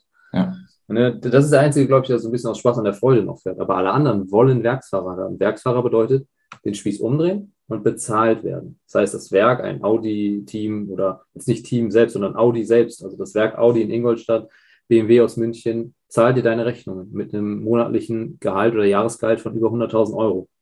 Damit kannst du es auch als Laie dir ausrechnen, dass das, das funktioniert. Damit kann man leben. Die, die Lebensunterhaltungskosten in Deutschland sind nicht so hoch, dass du mit 100.000 nicht klarkommst. Oder mehr. Also es gibt auch Verträge, die deutlich höher honoriert sind aber du siehst ja, was du schon bezahlt hast, um dorthin zu kommen. Also die Rechnung geht natürlich erst dann auf, wenn du mindestens vier, fünf Jahre Rennen fährst, damit du mal Punkt da plus minus null rauskommst. Ja, du musst ja mindestens schon mal 250.000 investiert haben, um eine Saison zu überleben. Ja. Und dann ist es schon ein krasses Ding, wahrscheinlich den Spieß umzudrehen und zu sagen, okay, jetzt bin ich in der Sphäre, wo ich bezahlt werde. Ich kann dir sagen, das dauert mindestens sechs, sieben Jahre, bis du Werksfahrer bist. Ne? Also du musst dich ja dem Hersteller zeigen. Also der sagt ja nicht schön, ja. du hast eine super Saison und wie sieht es nächstes Jahr aus? Markentreue, Social Media und das ist der Punkt, um endlich mal diesen, diesen roten Faden wieder zu spannen. Die Jungs werden sehr früh enormen Druck ausgesetzt. Das bedeutet, die müssen Social Media, die müssen wie Politiker sein, immer korrekt, nie angreifbar. Ein 16-Jähriger. Also ich mit 16 mhm. Jahren war noch auf dem Fußballplatz, habe gebolzt bis um 10 Uhr abends. Da müssen die sich darum kümmern, welchen Social Media Post die, was sie für eine Caption nehmen, damit das politisch korrekt ist, keine Angriffsfläche bietet. Äh, welches Bild wird genommen? sieht die, also ja, es ist vielleicht witzig, aber sieht die Frisur gut aus oder könnte jemand drüber lachen? Ähm, darf ich dieses Shirt tragen? Ist, ist die Marke gut repräsentiert? Was habe ich in der, in der Pressekonferenz zu sagen? Ähm, wie trete ich an der Strecke auf? Ich darf mir keine Fehler erlauben. Ich muss jedem Fan immer Hallo sagen. Und wer selbst wenn schlecht läuft, weil da laufen halt Fans rum, tausende von Fans, die ein Autogramm wollen. Und wenn du schlecht gelaunt bist, du kennst es selbst, die Unterdrückung von Emotionen im Profisport, wie viele Fußball-Interviews haben wir schon gehört, wo die, ausrasten? Das ist, was ein Sponsor ja nie sehen will, weil du bist noch niemand, du bist noch kein Profi, da musst du dich immer korrekt verhalten. Und das ein 16-Jähriger, da muss man halt einfach sagen, die Jungs haben oder die Mädels haben einen enormen Druck. Mhm. Und da hilft es dann jemanden zu haben, der so ein bisschen die Jungs mal beiseite nimmt, weil die Eltern, auch so eng sie ihnen stehen, kann natürlich nochmal für das, für diesen extra Funken Explosionsstoff sorgen, denn es ist familiär. Die wollen natürlich, dass der Sohnemann nach oben kommt. Und ich glaube, Feedback von einem Externen ist da einfach meiner Meinung nach immer wieder gut, dass jemand auf Kumpelbasis jemanden wieder locker flockig runterholt und sagt, pass mal auf, da ist noch niemand ein Talent vom, vom Himmel gefallen. Wir müssen einfach dran arbeiten. Und ich mache dir gar keinen Druck, sondern lass uns das auch einfach konstruktiv zusammen angehen. Ja. Als familiär äh, Druck zu machen mit, ey, wir zahlen, wir zahlen, wir zahlen, du musst jetzt Erster werden, weil wir haben jetzt bald kein Geld mehr. abzuliefern gefälligst. Ne? Genau, ja. ähm, weil wir, wir gehen Überstunden machen, wir müssen das alles bezahlen für dich, das, das fördert das nicht.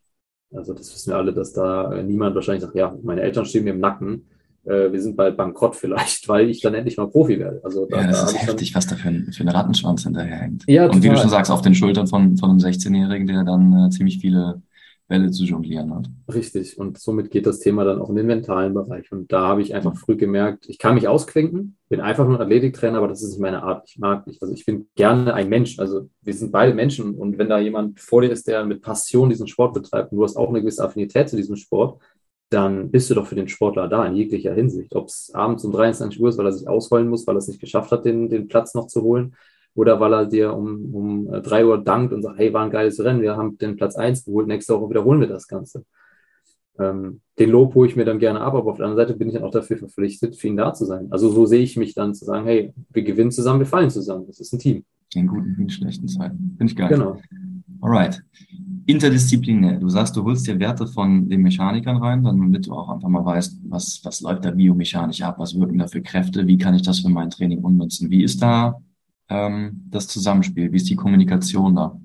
Ähm, ähm, sitzt du während des Rennens neben denen und siehst es direkt auf, auf der Mattscheibe, was, was alles passiert? Kriegst du nachher einen Report von denen? Wie tauscht ihr euch aus und was zieht ihr für Schlüsse nachher, wo ihr dann irgendwelche Änderungen vornimmt? Also Live-Telemetrie-Daten äh, Live gibt es meistens nur in den obersten Klassen wie Formel 1, DTM und noch LMPs, also in dem WEC-Bereich, Langstrecken-Weltmeisterschaft. Da kann man live das Auto verfolgen, weil es auch notwendig ist, weil das Auto halt über gewisse Zeit läuft. Mhm. Ähm, da könnte ich gucken, was passiert, aber ich werde damit niemals rein und sagen, ey, hör mal, Junge, tritt mal fest auf die Bremse. Der weiß schon, was er tut im Rennen. Ich bin dann eher der Typ, der hingeht zum Ingenieur und sagt, druck mir mal einen Report aus, weil die, den kriegen die Fahrer eh. Pack aber bitte, das ist für die, die, die ein Kreuzchen machen, pack nochmal die, die Bremsleistung mit rein. Und dann schreibst du da daneben dran für Lukas oder so. Also dann kriege ich ein PDF geschickt, die hat 100 Seiten oder so, aber für mich sind relevant 8. Ja. Und dann gucke ich mir halt die Bremsleistung, also alle Parameter, wo der Fahrer physisch arbeitet. Also Lenkrad drehen, Bremsen, Gas, alles, was das Auto bewegt. Ähm, welche Sektorenzeiten er gefahren ist, welcher Reifenabbau, welche Reifendrücke, Benzinverbrauch interessiert mich erstmal nicht. Das ist, das ist nicht in meiner Hand. Ich möchte nur wissen, hat er Runde 1 bis Runde 60, hat er immer noch dieselbe Bremsleistung geschafft, hatte er einen Abbau und wenn er einen Abbau hatte, woran lag der Abbau? Also sofort mit dem Fahrrad zusammensetzen und sagen, pass auf, war das aufgrund von der Thermik, also es war ja zu, also wenn es ein heißes Rennen ist, baut eine Bremse ja auch einfach ab. Mhm. Ja, der Verschleiß ist höher, das heißt, er muss also man, wir sagen dann gerne so eine Bremse faded, also die, du musst dir vorstellen, das Pedal wird weicher. Also er kann dann gar nicht fester drücken. Das wäre auch, also es wäre auch äh, nicht gut, wenn er da noch fester reinrückt. Er muss einfach gefühlvoller bremsen, vielleicht früher bremsen. Deswegen sehe ich halt die Kraftkurve, das ist nichts anderes als Kraftzeitkurve. Die, die fängt früher an und geht länger, damit er dieselbe Bremsleistung wird. Am Ende ist die Summe die gleiche. Ja. Ähm, so Sachen hole ich mir ab. Ähm, das nach jedem Rennen, äh, vor jedem Rennen nochmal, dass ich mir das nochmal vorab äh, abhole. Ich gehe auch zu anderen Teams. Also äh, Regel Nummer eins, sei freundlich zu jedem, dann, dann wird dir auch geholfen. Ähm, die wissen, dass ich keine Daten austausche, aber wenn ich jetzt zum Beispiel weiß, hey, hm, wir fahren jetzt nach Paul Ricard, also irgendwo nach Frankreich. Das, auf der Strecke war ich beispielsweise zwar schon, aber an, angenommen, ich war da noch nicht, dann lasse ich mir von irgendeinem eine, eine geschwärzte PDF schicken, ähm, wo der Name nicht drauf ist und dann ist da zumindest schon mal das Profil der Bremse der Fahrer weiß eh, wie der da zu fahren hat. Aber ich gucke mir dann schon mal das Bremsprofil ungefähr an, mhm. um zu wissen, was für Kräfte erwartet. Weil daran kann ich so ein bisschen das Warm-up auch richten. Weil ein Warm-up für mich ist auch davor wie so ein Ritual und auch muss gemacht werden. Wenn du sehr flüssige Kurven hast, musst du gar nicht viel bremsen. Das heißt, dementsprechend versuche ich den Fahrer auch darauf im, im Warm-up so ein bisschen aufzunehmen. Oder muss das explosiv sein, muss er da sein, weil es harte Bremsmanöver sind wie in Montreal, wo du 300, also gut, ein GT-Fahrzeug fährt nicht 300, aber bei 250 reinhämmern musst und das immer wieder, weil das so eckige Kurven sind, so 90 Grad Kurven oder sind das flüssige, wo du nur kurz vom Gas gehen musst, lupfen musst und dann kannst du durchrollen. Mhm. Das sind so Sachen, die ich mir halt angucke vorher, um dann auch zu wissen, wie spürt das der Fahrer. Also ich möchte wissen ganz genau, was spürt der Fahrer. Ich kann ihn zwar fragen, aber ich kann mir auch einfach Daten angucken und mir das herleiten, damit wir schon mal sofort ab Minute 1, wo wir an der Strecke sind, eine Sprache sprechen. Weil wenn er dann sagt, boah, mein Bein, dann sage ich nicht, wieso, was ist denn mit deinem Bein? Sondern ja, boah, hier Turn 1, Stimmt, 7 und 15. Die Kurven so und so kann ich ne? direkt ne, zuordnen, ja. Ja, Turn 1, 15 und, und oder Turn 7, stimmt, die haben es in sich. Ähm, wie war denn das Gefühl da? Hast, soll man ein bisschen massieren oder soll ich das ein bisschen auflockern? Brauchst du Elektrolyte? Soll man es tapen? Was ist los? Ähm, dass man da halt in der Hinsicht äh, für den Jungen halt dann da ist. Und das ist für mich eine, um die Kommunikation halt nochmal auf, äh, aufzunehmen, ganz kurz, nichts anderes als höflich zu den Mechanikern gehen oder beziehungsweise zu den Ingenieuren. Die Mechaniker sind die, die schrauben, die Ingenieure sind die, die denken. Zu den Denkern gehen und sagen, pass mal auf, ich bin ja auch, wenn du so möchtest, der Ingenieur des Fahrers, also ja. der, des Körpers. Die sind immer die Ingenieure des Autos und ich sage, ey, lass uns zusammenarbeiten und die feiern das. Also die sagen, es gibt kaum jemanden, der so ganzheitlich denkt, ähm, auch, auch so sich die, die Lücken schließt. Also niemand ist mal auf die Idee gekommen, sich so Daten anzugucken. Klar, in der Formel 1 machen das alle, aber ich bin noch nicht dort. Also mhm. ich bin noch nicht da ganz oben. Da machen die Coaches das wahrscheinlich auch. Aber ja, ich kann ja auch so arbeiten, nur halt in, einem, in einer etwas niedrigeren Klasse. Why not? Und äh, somit bereite ich mich dann auch so ein, so ein Rennen vor. Mega.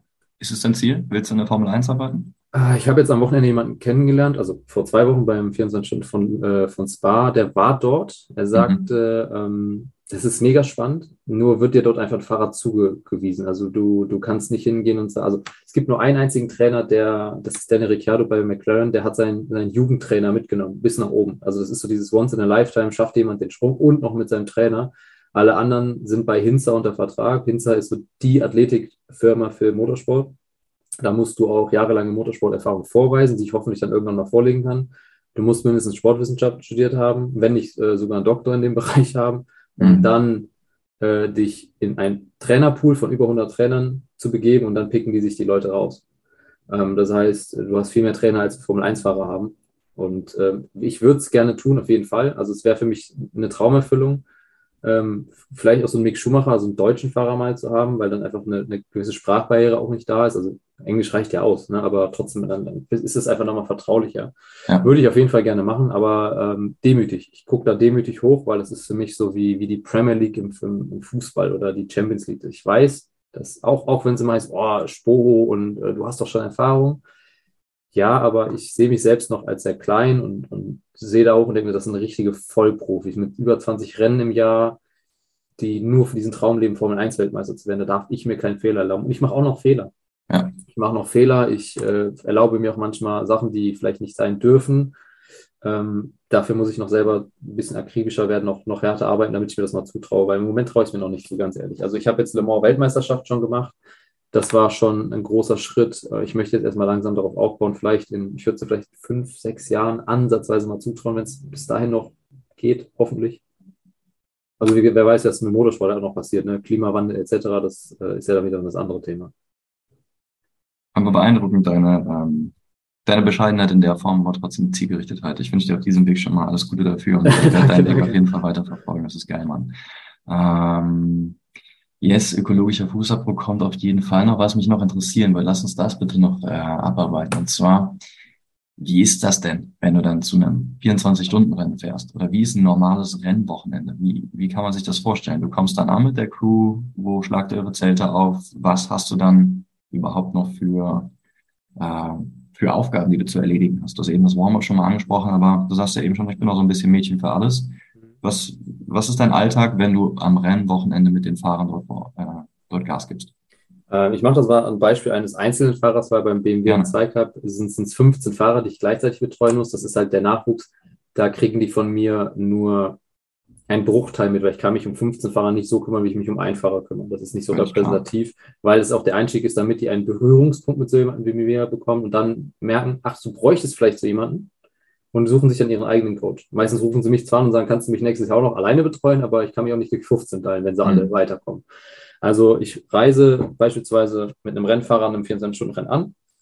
Ähm, dann wird bei der Anreise erstmal, je nachdem der Camper, das Hotel oder wo immer wir sind, bezogen, äh, möglichst nah an der Rennstrecke, dass wir kurze Wege haben, weil immer mal wieder ein Meeting stattfindet und willst du nicht noch ins Auto und erstmal auf Autobahn, sondern das, wir reden halt von hoffentlich unter 10 Minuten Weg von Bett zu Trailer, also wirklich kurz.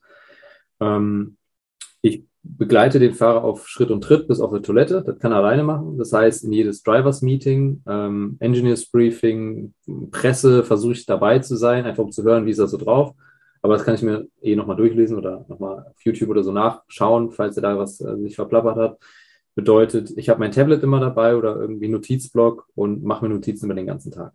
Ähm, was der Ingenieur am Donnerstag, wenn wir einen Trackwalk gemacht haben, das beginnt, also ne, wie gesagt, Trackwalk heißt, wir gehen mit dem Fahrer und den Ingenieuren einmal die Strecke ab. Eine Strecke verändert sich. Also klar, die Strecke ist immer die gleiche, die Kurve ist immer noch da, wo sie vorher war. Der Asphalt ändert sich ja über den, über den Zeitverlauf. Was für mich wichtig ist, denn das heißt, das Gripniveau ändert sich. Gripniveau heißt, der muss anders mit den Armen arbeiten, weil entweder muss er mehr oder weniger machen. Das sind so Sachen, ich muss von der technischen Aspekt, muss ich immer auf den körperlichen rechnen. Ähm, ist der Asphalt gut, hat er mehr Grip, heißt, er kann auch später bremsen, also kräftiger bremsen, heißt, er wieder für den Nacken ein bisschen stärker. Das sind also Sachen, die ich mit einfließen lassen muss. Das heißt, ich laufe dann da wie so ein kleiner Nubi mit meinem Tablet über die Strecke und notiere mir jedes Wort oder fast jedes Wort des, des Ingenieurs, was mich wiederum betrifft, mit dem Fahrer und schreibe mir das alles auf, jede einzelne Kurve. Also man hat dann so eine Trackmap, mhm. ähm, also wie so ein, so ein Bild von oben von der Strecke und macht sich Notizen an die jeweiligen ja, Punkte. Kurve 1, 2, 3 bis 17, je nachdem, wie viele Kurven das, das Streckenlayout hat. Und ähm, dann bespreche ich das abends nochmal mit dem Fahrer und äh, sage dann nochmal, wo es mir darauf ankommt. Wir setzen uns Ziele, ähm, versuchen das realistisch einzuschätzen. Auch, auch da wieder so dieses ähm, Smart-Prinzip, äh, auch wenn es sehr einfach und vielleicht schon längst überholt ist, ich weiß nicht, aber das funktioniert bei mir immer ganz gut. Wir setzen uns Ziele. Ähm, und sagen, gucken uns auf, natürlich, wir gucken uns die Konkurrenz an, wir gucken uns Onboard-Videos an, das heißt, von der Konkurrenz auf YouTube gibt es immer mal Videos, wo Leute da langfahren, wir gucken uns an, wo fahren die lang, wo fahren wir lang, das ist dann wieder wenig Sport, aber es ist dann mental für den Fahrer da sein, zu wissen, wie er denkt, mhm. weil der sitzt ja dann in so einem 24-Stunden-Rennen ein paar Stündchen in dem Auto, dann würde ich schon gerne wissen, wie er denkt, was er tut, was er macht. wo seine Sorgen sind. Dann gehen wir einfach relativ früh schlafen, haben gut, gut, gut zu Abend gegessen, meistens mit dem Team, dass dann noch so eine schöne Team, Teamchemie ist. Ähm, nicht immer gesund, muss man leider sagen. Also ich achte schon darauf, dass ich dann auch zu dem Koch gehe oder zu dem Caterer gehe und sage, pass mal auf, Reis, Nudeln, Gemüse wäre ganz schön. Die Steaks und die Burger kannst du den Mechanikern geben. Mach mal eine extra Erdplatte an für, für meinen Jungen, das wäre ganz nett, weil er einfach dann auf lange Sicht davon profitiert und nicht ewig am Stuhl hängt. Das wäre nämlich ganz nett. Äh, ja, am, am, Morgen dann ist es auch wieder ähm, zum, zum Team stoßen, das Setup nochmal besprechen, ähm, einen Runplan machen, also eine Strategie, wie viele Runden bleiben wir draußen, auf welchen Reifen, bei wie viel Spritlast, dass wir wissen, wie, viel, wie lang fahren wir ungefähr. Dann habe ich am Abend schon im Bett meistens ein Warm-up vorbereitet, was so zwischen 30 und 45 Minuten geht, aber das ist dann von, wir fangen an, bis er steigt ins Auto. Ähm, das ist dann die Gesamtzeit, also von, von ein paar Cardio-Übungen wie Jumping Jacks oder so kleine Kraftausdauerübungen, einfach um die Herzfrequenz ein bisschen hochzuballern ja. Äh, dann spezifische Nackenkräftigungsübungen mit einem, mit einem großen Gummiband oder Sideplanks, wo der Nacken nochmal mit einer mit ein bisschen Gewicht runtergezogen wird, Beinübungen, Single Leg, alles dabei. Äh, am Ende wird noch ein bisschen jongliert und mit Reaktionslichtern gearbeitet, einfach, dass auch kognitiv der Fahrer wach ist. Also ein bisschen Bälle jonglieren, fangen, Reaktionslichter auf Zeit ausmachen und Farben differenzieren müssen und Rechenspiele dabei machen, weil das habe ich vielleicht noch vergessen, eingangs zu sagen. Ein Fahrer steht immer in Kontakt mit seinem Renningenieur, während der fährt. Das heißt, er kann permanent reden und hat auch noch auf seinem Lenkrad 10.000 Knöpfe, die er bedienen muss. Also das ist auch noch diese Sache von Aufmerksamkeit. Mhm. Sachen über den, das Motormanagement, Differential, ähm, der kann alles an diesem scheiß Lenkrad einstellen zu diesem Auto. Das muss er auch, weil das Auto sich über die Strecke verändert. Das heißt, Traktionskontrolle, all das kann er einstellen. Und er kann das nicht wie bei uns mit einem Multifunktionslenkrad, Tempomat 120 und ich gucke mal, wofür der Knopf ist, wofür der Knopf ist, sondern der muss auswendig wissen, welcher Knopf für was ist. Weil er fährt ja 300, ne? Der, der fährt ja schon seine Geschwindigkeit, genau. Und da muss er blind diesen Knopf drücken können und am besten noch den Einlegpunkt finden und nicht den falschen Knopf drücken, weil sonst drückt er vielleicht auf den Trinkknopf und dann kommt auf einmal Wasser in seinen Mund und er wollte das gar nicht, dann verschluckt er sich mm. und dann ist es schon mal komplette Katastrophe. Das ist in der Formel 1 schon so oft passiert man muss wissen, wo die Knöpfe sind. Das heißt, auch dieses Warm-up ist daran gerichtet, dass ich ihn kognitiv überfordere. Rechenbeispiele, Lichter ausmachen und noch Bälle fangen. Dass er wirklich einfach, der muss, der muss am Ende scheitern fast. Also ich, ich prügel die bis zum Tode, dass sie da wirklich sagen, okay, jetzt, jetzt bin ich wach. Mein Kopf ist darauf gepolt, gleich Multitasking zu machen. Ähm, ja, da gucke ich mir das, den Stint an, da bin ich außen vor, ich kann nichts mehr machen. Der Junge sitzt im Auto, guckt mir den Stint live an, eine Onboard oder guckt mir die, die Daten an danach. Und dann wiederholt sich das wieder. Die Daten angucken, wo haben wir Fehler gemacht, wo können wir was rausholen, wie geht es dir körperlich, dann wird meistens massiert vielleicht nochmal regenerativ, ähm, ich will nicht sagen einen Lauf gemacht, aber man, man, man versucht die Jungs ein bisschen abzuholen und auch loszulösen, weil die werden mit Daten überflutet. Dann kommt eher so dieses Mama für alles. Ähm, die Leute kommen meistens zu mir, zumindest wissen die Teams oder gewisse Teams wissen schon, wer ich bin. Also wenn du jahrelang mit einem Fahrer an der Stelle gesehen wirst, dann wissen die, okay, wenn ich was von dem und dem will, dann spreche ich einfach seinen Trainer an, weil der ist immer da. Ja. Das heißt, ich weiß blind, wann seine Termine sind. Ich schicke ihn dann meistens zu einem PR äh, habe dann aber schon Klamotten für ihn rausgelegt in der Box. Also habe dann gesagt, hier, hier das T-Shirt ziehst du an mit der Hose, die Cap und ohne Sonnenbrille. Und dein Handy hast du bitte in der Tasche, weil wir wollen es nicht sehen. Äh, danach ist das Outfit für äh, die Führung der Fans. Dann kannst du das wieder anziehen, so ein bisschen Rennsuit-mäßig. Dann habe ich ein zweites Outfit für ihn rausgelegt. Das ist dann dieses Mama für alles sein. Ähm, einfach, dass ich weiß, hey, da kommen Fans, die wollen Autogramme, die brauchen dich nicht in, ich sage jetzt mal Schlips und Kragen, ne? aber das, da, da läuft keiner so rum, aber dass sie einfach das Perfekte anziehen, weil wir müssen immer noch sagen, es sind halt manchmal Kinder. Ne? Also im Fußball weiß jeder selbst, was er machen muss. Beim Motorsport, die sind eher dafür da, dass man den öfter mal was hinterher trägt. Aber auch einfach deshalb, weil die sehr viel äh, PR-Arbeit machen müssen für die Hersteller oder für, für Sponsoren und die kommen nicht nach. Also wie oft ich Wäsche waschen muss an so einem Wochenende, äh, weil die, die haben dann ihren zweiten Rennanzug vergessen oder so. Oder nur zu wenig T-Shirts eingepackt. Trottel, sorry, aber dann muss ich halt Wäsche waschen. Ne, dann, dann laufe ich da das rum. stand nicht in der Jobbeschreibung drin. Ne? Das stand das wirklich aber trotzdem gemacht werden. Oder einkaufen, weil sagen, ich mag das Essen hier nicht. Oh. Ne? So, dann sag, dann, dann sag ich ja, dann sag das dem Koch. Ja, ich traue mich nicht. Auch, auch alles schon passiert. Äh, na, dann gehe ich Lebensmittel kaufen und sag dem Koch, hier, ich habe Lebensmittel gekauft, könntest du das bitte kochen? Also das, die sind auch völlig fein mit. Ne? Also ich gehe nicht mhm. hin und sage, du kauf mal ein, sondern dann bringe ich das schon wenigstens mit, weil wir wollen die extra Wurst, dann müssen wir auch die extra Wurst bezahlen. Klar. Und äh, nur kochen können wir halt nicht, wir haben halt keine Küche mit dabei. Ähm, ja. Und somit zwischen Warm-up, Regeneration, Datenanalysen und PR-Arbeit switche ich immer von diesem Mama für alles und Coach immer hin und her, bis so drei, vier Mal im Auto gesessen wurde am Tag ähm, und Fotosessions und alles Signatur äh, hinter uns gebracht ist. Und das wiederholt sich über die Tage, bis dann das heißt, heute ist Race Day, heute wird Rennen gefahren, ähm, heute gibt es nur noch das eine Event und dann wird danach relativ schnell zusammengepackt, weil die Jungs ja auch nicht direkt dort wohnen. Äh, ein Holländer, der jetzt in Frankreich fährt, hat jetzt nicht so den weitesten Weg, aber wenn du aus äh, dem tiefsten Italien unten kommst und noch den Weg hoch musst und deinen Flieger kriegen musst oder mit dem Auto hochhückelst, dann willst du schnell nach Hause. Dann wird meistens noch kurz massiert, getaped, äh, der wird voll mit Elektrolyte gepackt und wir sehen uns dann äh, online am Tag danach und besprechen das Ganze dann nochmal.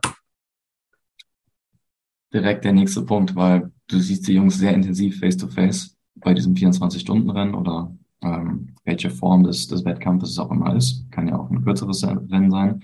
Ähm, fährst aber wahrscheinlich nicht mit jedem dieser Spieler dann auch nach Hause, betreust ihn dort für, für ein halbes Jahr.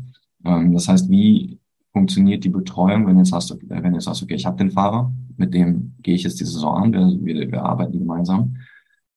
Wie, wie läuft es dann? Seht ihr euch nur face-to-face, -face, wenn ihr ähm, euch für die Rennen trefft und den Rest macht ihr online über Trainingsplanung oder kommst du alle vier Wochen bei dem vorbei und äh, gehst mit ihm einen neuen Trainingsplan durch oder wie, äh, wie kann man sich das vorstellen?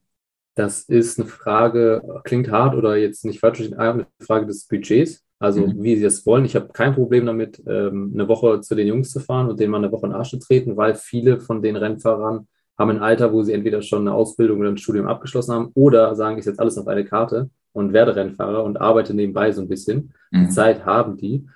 Ähm, einen Fahrer oder zwei Fahrer habe ich im Raum Köln, die, die fahren, die sehe ich äh, dreimal im Gym äh, unter der Woche. Jemand, der jetzt aus Holland kommt oder ein anderer Fahrer aus Frankreich, ist eher online.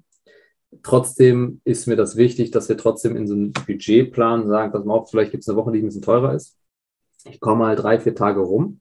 Machen wir sowas wie so ein Mini-Trainingscamp oder wir, wir haben dort ein bisschen Zeit, weil die auch wissen, mein, mein Trainer ist nicht immer nur so ein kleines Bildchen auf meinem Bildschirm, sondern der, der kommt, der setzt sich hin, ähm, habe ihm auch, aber ich verbinde das immer. Also ich werde jetzt niemals hingehen, also da ist wiederum auch dieses ökologische, ich werde jetzt nie einfach hingehen und sagen, ich fahre jetzt mal eben fürs Training nach Holland für drei Tage.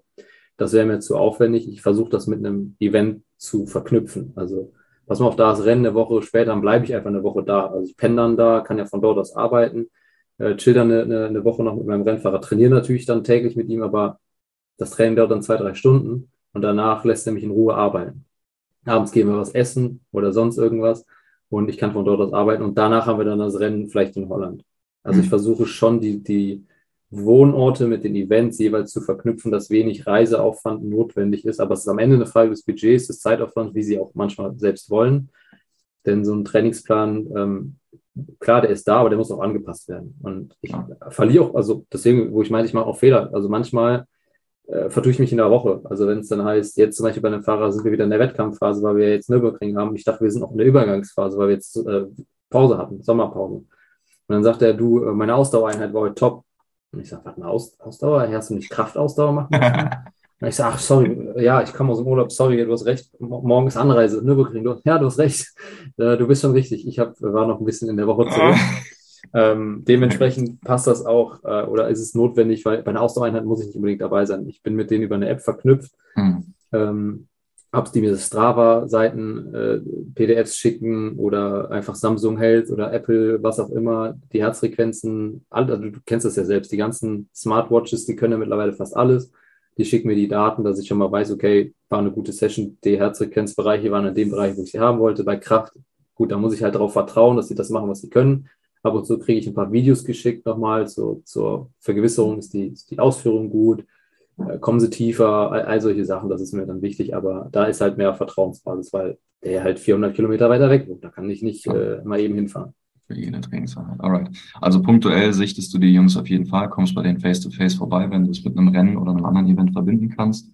Und äh, darüber hinaus Online-Trainingsplanung und äh, viel Austausch, Zahlen, Daten, Fakten und so weiter und so fort. Ja. Genau.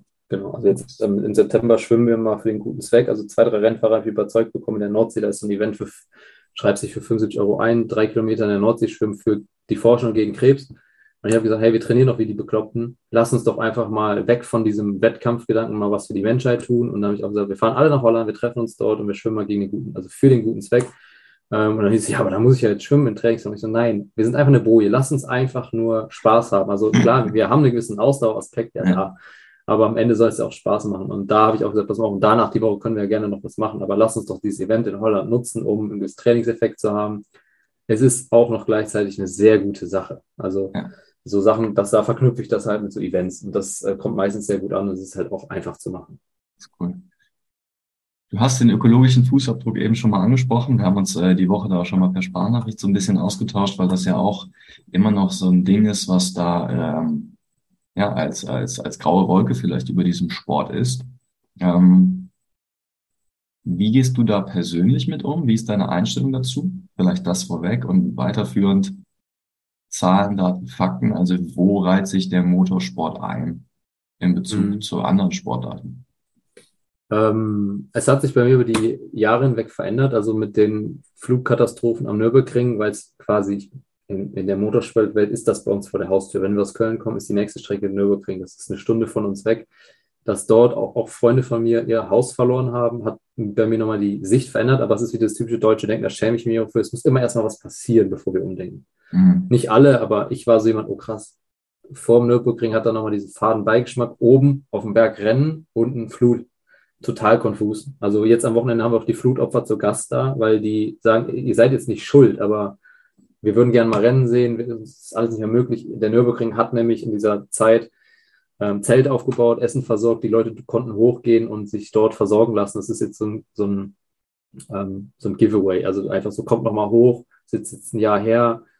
Ähm, ja, ökologischer Fußabdruck, das ist äh, schwierig. Ähm, auf der einen Seite, ich habe ein gutes Gewissen, denn der Motorsport trägt dazu bei, dass die Straßenautos, die hier fahren, dass die weniger Sprit verbrauchen, dass die ökologischer laufen, dass die nachhaltiger laufen. Das ist der einzige Aspekt, der mich nachts gut schlafen lässt, denn diese Autos müssen entwickelt werden. Und du kannst sie nicht einfach auf die Straße schicken und sagen, guck mal, ob der weniger Sprit verbraucht oder ob die Motorlaufleistung besser wird. Denn wir sind der Playground für die Ingenieure. Also die Werke setzen ja Autos ein oder Techniken, mhm. die bei uns eingesetzt werden. Bei uns wird das alles getestet, damit am Ende ein Hersteller sagt, pass mal auf, wir haben jetzt ein synthetisches Fuel, wir haben die Kolbenringe verändert, wir haben eine Zylinderlaufbahn geändert.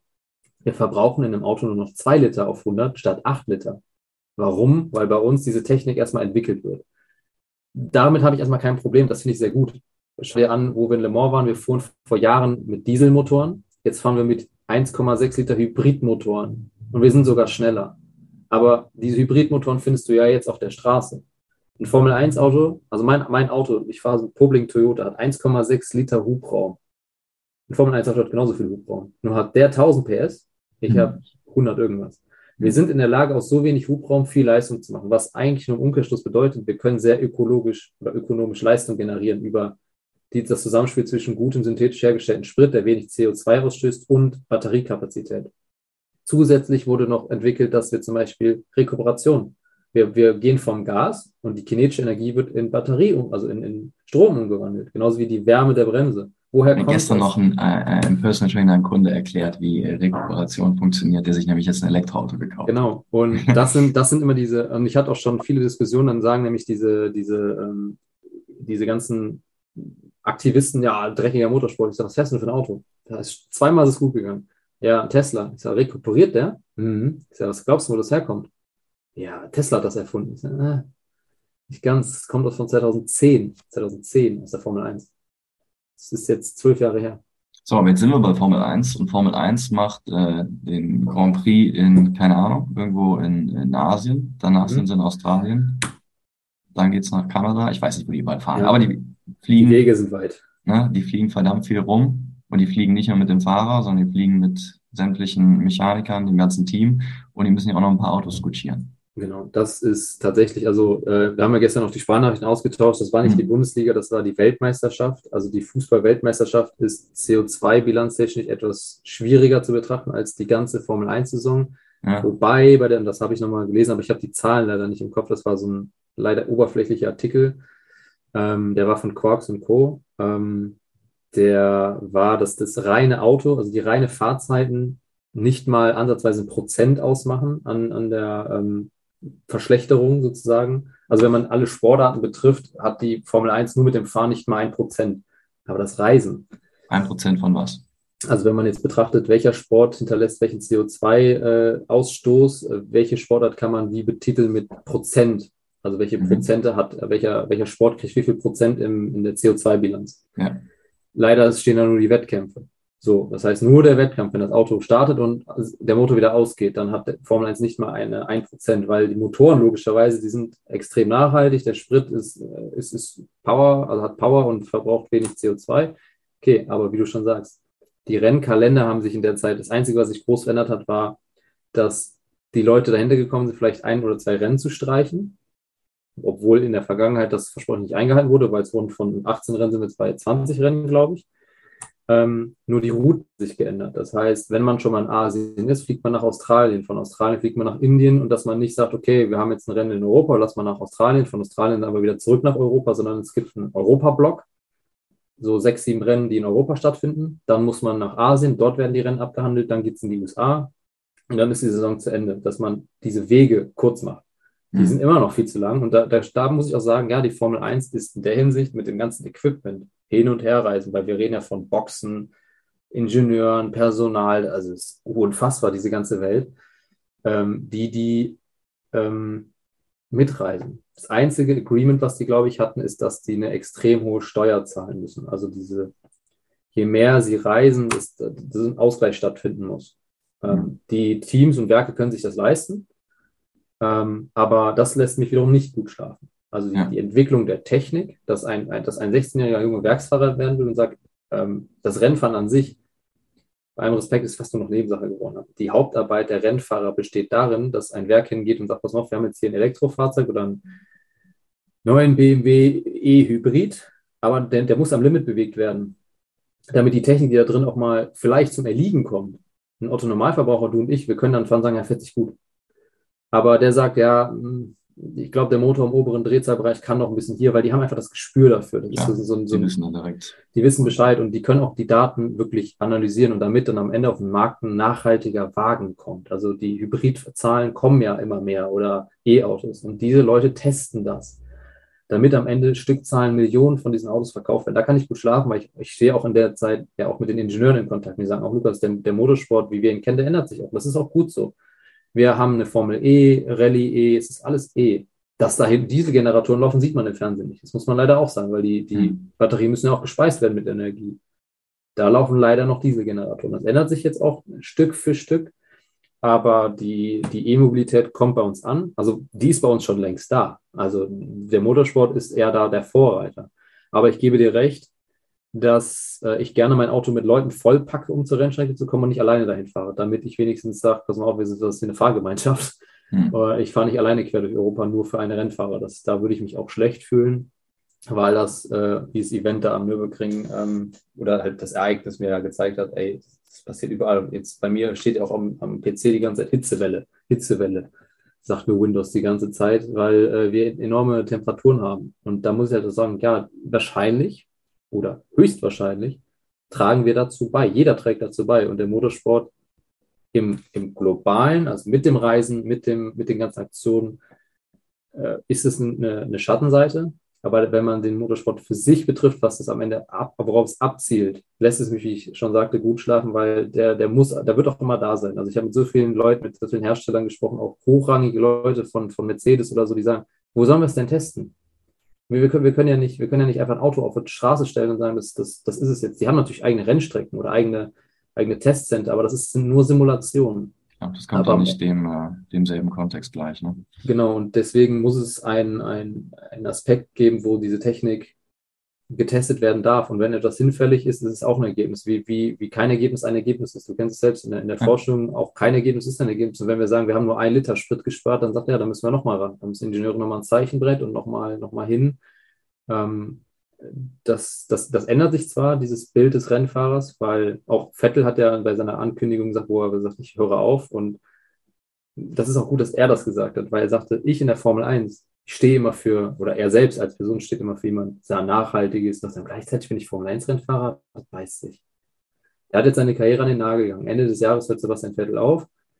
Ähm, und auch er mit Lewis Hamilton sind Leute, die zur Veränderung aufrufen. Mhm. Und Nico Rosberg ist da der Vorreiter mit, wir müssen mehr E-Mobilität machen und denkt anders.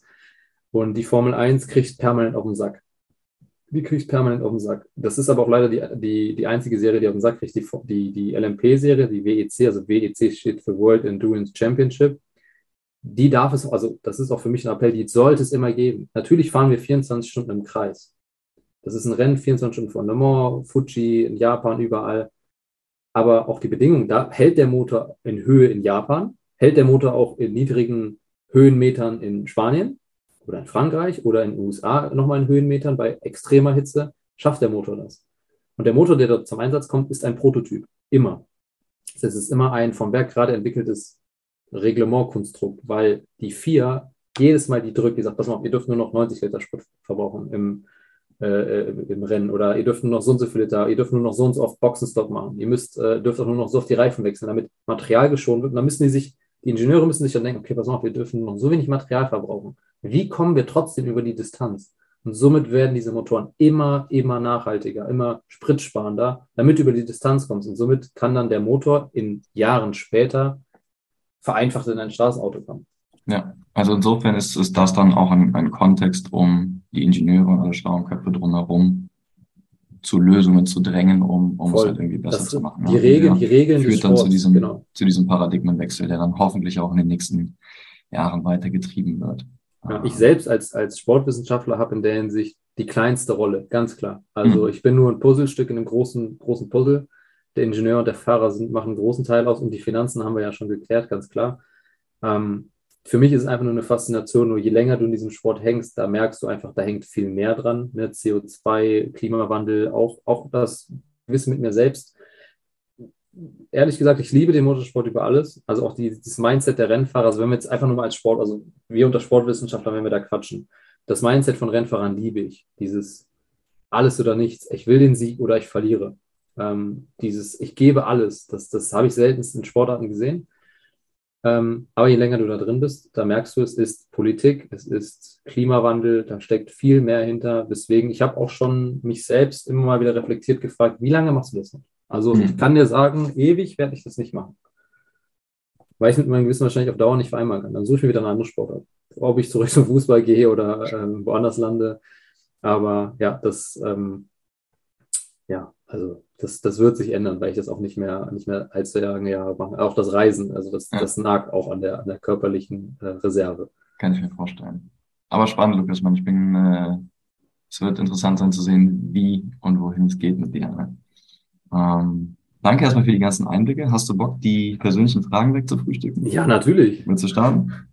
Ähm, ja, was ist etwas, also möchtest du äh, entweder oder fragen oder darf ich dich einfach. Such dir aus, ist total egal. Okay, ähm, einmal noch back zum Studium. Die größte Schande an der Sporo, deiner Meinung nach, oder also der, der größte Negativaspekt, der dir im Studium begegnet ist?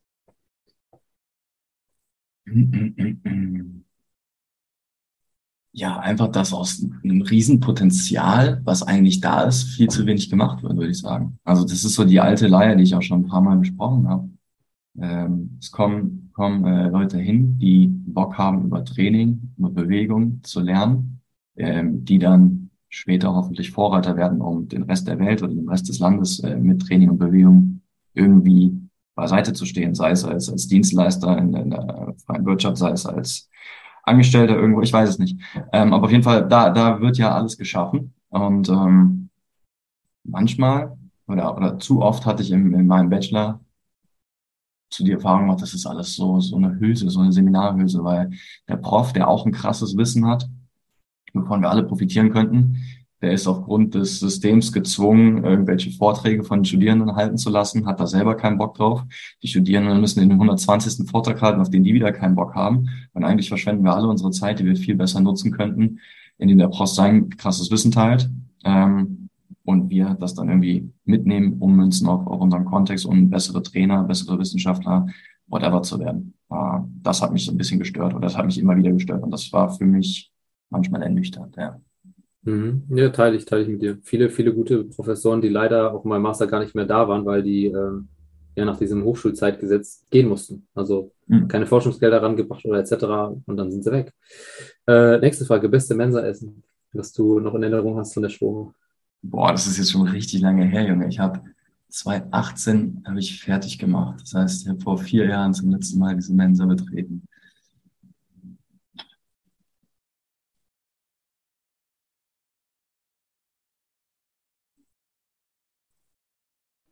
Oder warst du so ein Salatbargänger? Ich habe ab und zu die Salatbar genutzt, aber ich sage jetzt komplett konträr dazu, Currywurst mit Pommes war geil. Das war immer gut. Tatsächlich, ich sollte sagen, ich habe die in der ganzen Zeit nie gegessen. Nee. Nicht einmal. Hast du dich nicht getraut? Richtig, ich, äh, richtig. Ich, ich war mal der Eintopfgänger. Also dieser Bohneneintopf oder Gulasch, da habe ich den bis Rand voll gemacht. Und wenn die Tabletts immer aussahen, weil da einer nicht essen konnte, das war ich, weil ich den bis zum Rand immer voll gemacht habe und dachte, wenn du schon dafür zahlst, dann sollte auch bis Rand voll sein. Ja, habe aber auch immer leer gemacht. Hast du denn auch den Trick genutzt? Weil du kannst ja auch noch die, äh, die gekochten Eier kannst du rein versenken, da musst du ja, nicht dafür zahlen. Da kann man, kann man aber zwei Eier mitnehmen. Das hat der Tilly immer gemacht, einer, ein guter Kommilitone, der sagte immer, Luki, mach nicht so voll. Und dann kam er mit so drei Eiern, hatte ich bei mir versenkt, zack, der der Bohnenspiegel erstmal. Die, die, die, sieht man nicht. Die, die, sieht man nicht. Und dann hatte da schön Gulascheier rausgekommen. Die, die schmecken nicht mehr. Ist egal. Die wirken. Die müssen nur wirken. Sehr gut. Ähm, was ist für dich, äh, also ich will jetzt nicht in die Philosophie gehen, aber als Sportwissenschaftler mit, dein, mit deinen Kunden, was ist für dich ein erfolgreicher, spaßiger Tag und was ist ein mieser Tag bei dir in deiner Woche? Aha. Ein mieser Tag ist, wenn Nee, andersrum. Doch, wir fangen, wir fangen mit dem miesen Tag an. Der miese Tag ist, glaube ich, so definiert, dass ähm, ich vielleicht vier, fünf Kunden habe, die irgendwie einen Scheißtag hatten. Schon schlecht gepennt in der Nacht oder einen stressigen Alltag, einen stressigen Job und am Abend dann auch schon gar keinen Bock mehr aufs Training und die ich dann innerhalb dieser Trainingseinheit nicht mehr gepolt bekomme. Mhm. Dass wir mhm. dann mit Training und mit Bewegung irgendwie diesen Switch bekommen. Was auch vollkommen okay ist. Es wäre vermessen zu sagen, dass ich mit jeder Trainingseinheit da irgendwie die, die Welt verändern kann oder aus einem weinenden, lachenden Menschen zu machen. Aber es klappt oft. Und es ist immer geil, wenn es klappt.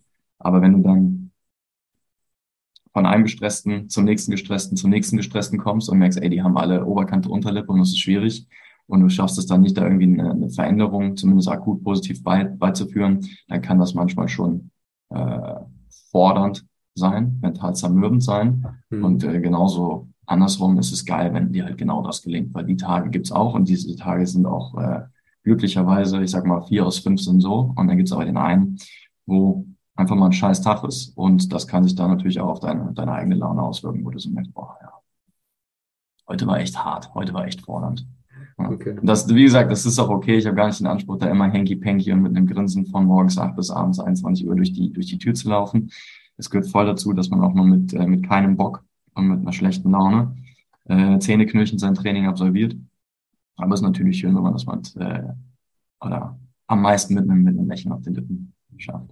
Das ist gut. Finde ich gut, weil das äh, weil dieses gut gelaunte Image von den, ganzen Instagram-Personal-Trainern immer rüberkommt und sage, Alter, lüg dich nicht selber an. Wir sind ja keine Animateure. Also. Richtig, also wir sind auch nur Menschen. Also ich habe auch oftmals äh, so schlechte Laune an der, selbst an der Strecke, was kaum möglich ist, aber auch schon passiert, dass ich auch einem Fahrer, du, lass mich mal fünf Minuten in Ruhe, ja. äh, bevor ich dich mit meiner negativen Laune anstecke.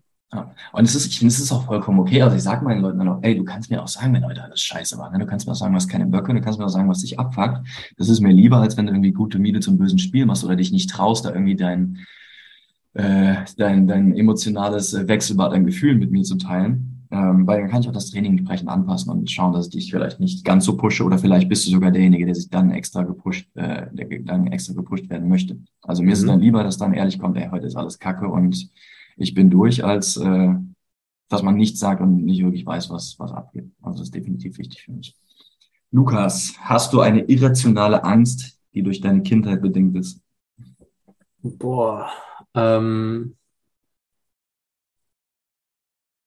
hm, ich habe irgendwann mal hat meine Mutter mir eine Blindschleiche gezeigt in einem kurzen Familientrip das ist eine Schlange, ne? Das ist eine Mini, die ungiftigste Schlange, die unspektakulärste Schlange, die du dir vorstellen kannst. Aber, also ein großer Regenwurm, ja. Ja, aber die Art und Weise, wie sie mir die gezeigt hat, weil ich war so, ich stand mit dem Rücken zu ihr und sie so, Schlange, Schlange. Und ich drehe mich um und sehe halt einfach wirklich, wie so eine Schlange am Boden schlängelt. Und ich habe bis dahin immer nur Schlangen aus Bilderbüchern oder aus mhm. Comics gekannt. Und dann war das auf einmal real und der, das Wort Schlange hat bei mir sofort so Tod und, und Gefahr äh, habe ich mit assoziiert, ähm, dass ich tatsächlich, in, in, wenn ich in Zoos lang gehe oder generell, habe ich immer diesen, diesen Moment, dass ich erstmal so die Ecken des Terrariums, wo die auch immer so checke, so, bis ist das nicht offen. Also ich habe immer so eine Grundangst von, ich will nicht mich umdrehen und dann liegt da eine Schlange. Ja. Ich weiß nicht warum. Das ist so, ich kriege immer so ein wenig Schweißausbruch, wenn ich dann da bin, aber dann legt sich das auch wieder. Aber es ist okay. immer, ich erwische mich immer wieder. Ich komme Schlangen nah, ich weiß, ich komme Schlangen nah, dann mhm. sollen die doch bitte dort bleiben. Ich, vielleicht muss ich mal, also ich, ich will nicht sagen, ich habe Todesangst davor. Aber Schlangen müssen bei mir nicht sein, aber ich habe schon mal äh, tatsächlich jetzt letztens einen mit einem gesprochen, der das auch hatte, der sagte, Lukas, ich habe mich konfrontieren lassen, ich bin einfach zu, in so einem Art Streichelzoo für Schlangen gewesen, mit so einer, mit so einer Mini-Würgeschlange, da passiert ja nichts. Also die, hm. wenn die sich langsam um deinen Hals wickelt, dann solltest du mal langsam darauf aufpassen, aber da passiert nichts. Äh, mir dachte, das ist total angenehm. Die haben eine super Haut, das ist ein super Gefühl und seitdem hat er das nicht mehr. Aber ja, äh, ich will nicht sagen, dass es das jetzt eine irrationale Angst ist, aber das ist das Einzige, was mir jetzt in den Sinn kommt, dass ich ein bisschen lala bin, wenn ich äh, im Zoo an oder generell an Schlangen denke. Ja, Lustig, Mann. Herr Kristallen. Ja, geht nicht ja, dann geh mal zu deinem Streichelzoo und sag mir Bescheid, wie es gewesen ist. ich schicke dir ein Bild. Ja. Alright, ey, Lukas, vielen Dank für deine Zeit heute, dass du mir Rede und Antwort gestanden Gerne. hast. Äh, hat mir mega Spaß gemacht. Ich habe auf jeden Fall auch einige neue Sachen äh, gelernt, sowohl über deinen eigenen ähm, Weg und äh, natürlich auch über den Motorsport allgemein. Ähm, Fand es sehr interessant, da mit dir in den Austausch zu gehen. Falls du noch irgendwelche letzten Worte hast, die du mit unseren Zuhörern teilen willst, äh, nutze das jetzt gerne. Sag den Leuten, wo sie dich finden. Ich werde deinen Insta-Account auch gerne äh, in die Show Notes packen. Da können sie dich dann kontaktieren, falls sie nochmal Nachfragen haben. Und äh, ja, Stage is yours. Ähm, ich würde nur gerne sagen, weil äh, ich ja hier in deinem Kanal äh, die, die Ehre habe, dass ich äh, dein, dein Insta-Kanal äh, den Leuten ans Herz legen würde, jetzt ohne dass ich Werbung machen will. Aber die, die Themen, die du dort besprichst, die Fragen, die du dort klärst oder Einblicke in ein einfaches Training gibst, weil das, das Thema Personal Training, finde ich, ist ja immer so negativ behaftet, weil, also nicht negativ behaftet, dass das das Schlechteste ist, aber Personal Training ist ja kein geschützter Beruf. Mhm. Aber wir sehen ein so, oder ich sehe uns beide als hochqualifizierte Leute. Ich mich selber nicht immer so ganz so krass, aber wenn man so weiß, was wir eigentlich können und was wir gelernt haben und wie wir das umsetzen, muss man am Ende vom Tag sagen, ein YouTube-Fitness da, so ein Typ, kann er mal einpacken. Jetzt mal so, no front, aber das ist halt so. Und dass es Personal Training gibt, es gibt aber auch Personal Training. Und die Unterschiede sind manchmal marginal, aber groß. Also die wirken groß, wenn man es dann mal macht. Und dass sich die Leute gerne ähm, davon überzeugen, wie gut Personal Training sein kann, wenn man sich mit den richtigen Leuten auseinandersetzt. Mit Leuten, die wissen, was sie tun und nicht nur eine Sache aus, aus ach, ich mache jetzt mal Personal Training, weil da liegt wohl viel Geld, sondern die Leute mit Leidenschaft holen. Und das, finde ich, kommt bei dir gut rüber. Bleib bitte dabei. Und die Leute, die sich da ähm, die öffnen, die äh, können sich eine groß, große Portion Wissen und ich glaube auch auf lange Sicht Fortschritt abholen. Denn äh, scheint ja zu laufen. Also die, die Kunden, die, du hast ja mal so Posts mit Veränderungen, äh, hast mal berichtigt, auch in Stories, finde ich super. Und ansonsten würde ich sagen, zu all den Leuten, bleibt bitte gesund in den Zeiten, auch noch von Corona. Äh, bleibt mit einem Lächeln im Gesicht, weniger kritisch sein, mehr freundlich sein. Wir brauchen alle mehr Happiness. Ansonsten habe ich in dem Sinne nichts hinzuzufügen. Ich würde auch gar nichts mehr draufpacken. Ja. Lukas, äh, Leute, wir hören uns in zwei Wochen wieder. Bis dahin, Train Smart Move Well. Haut rein.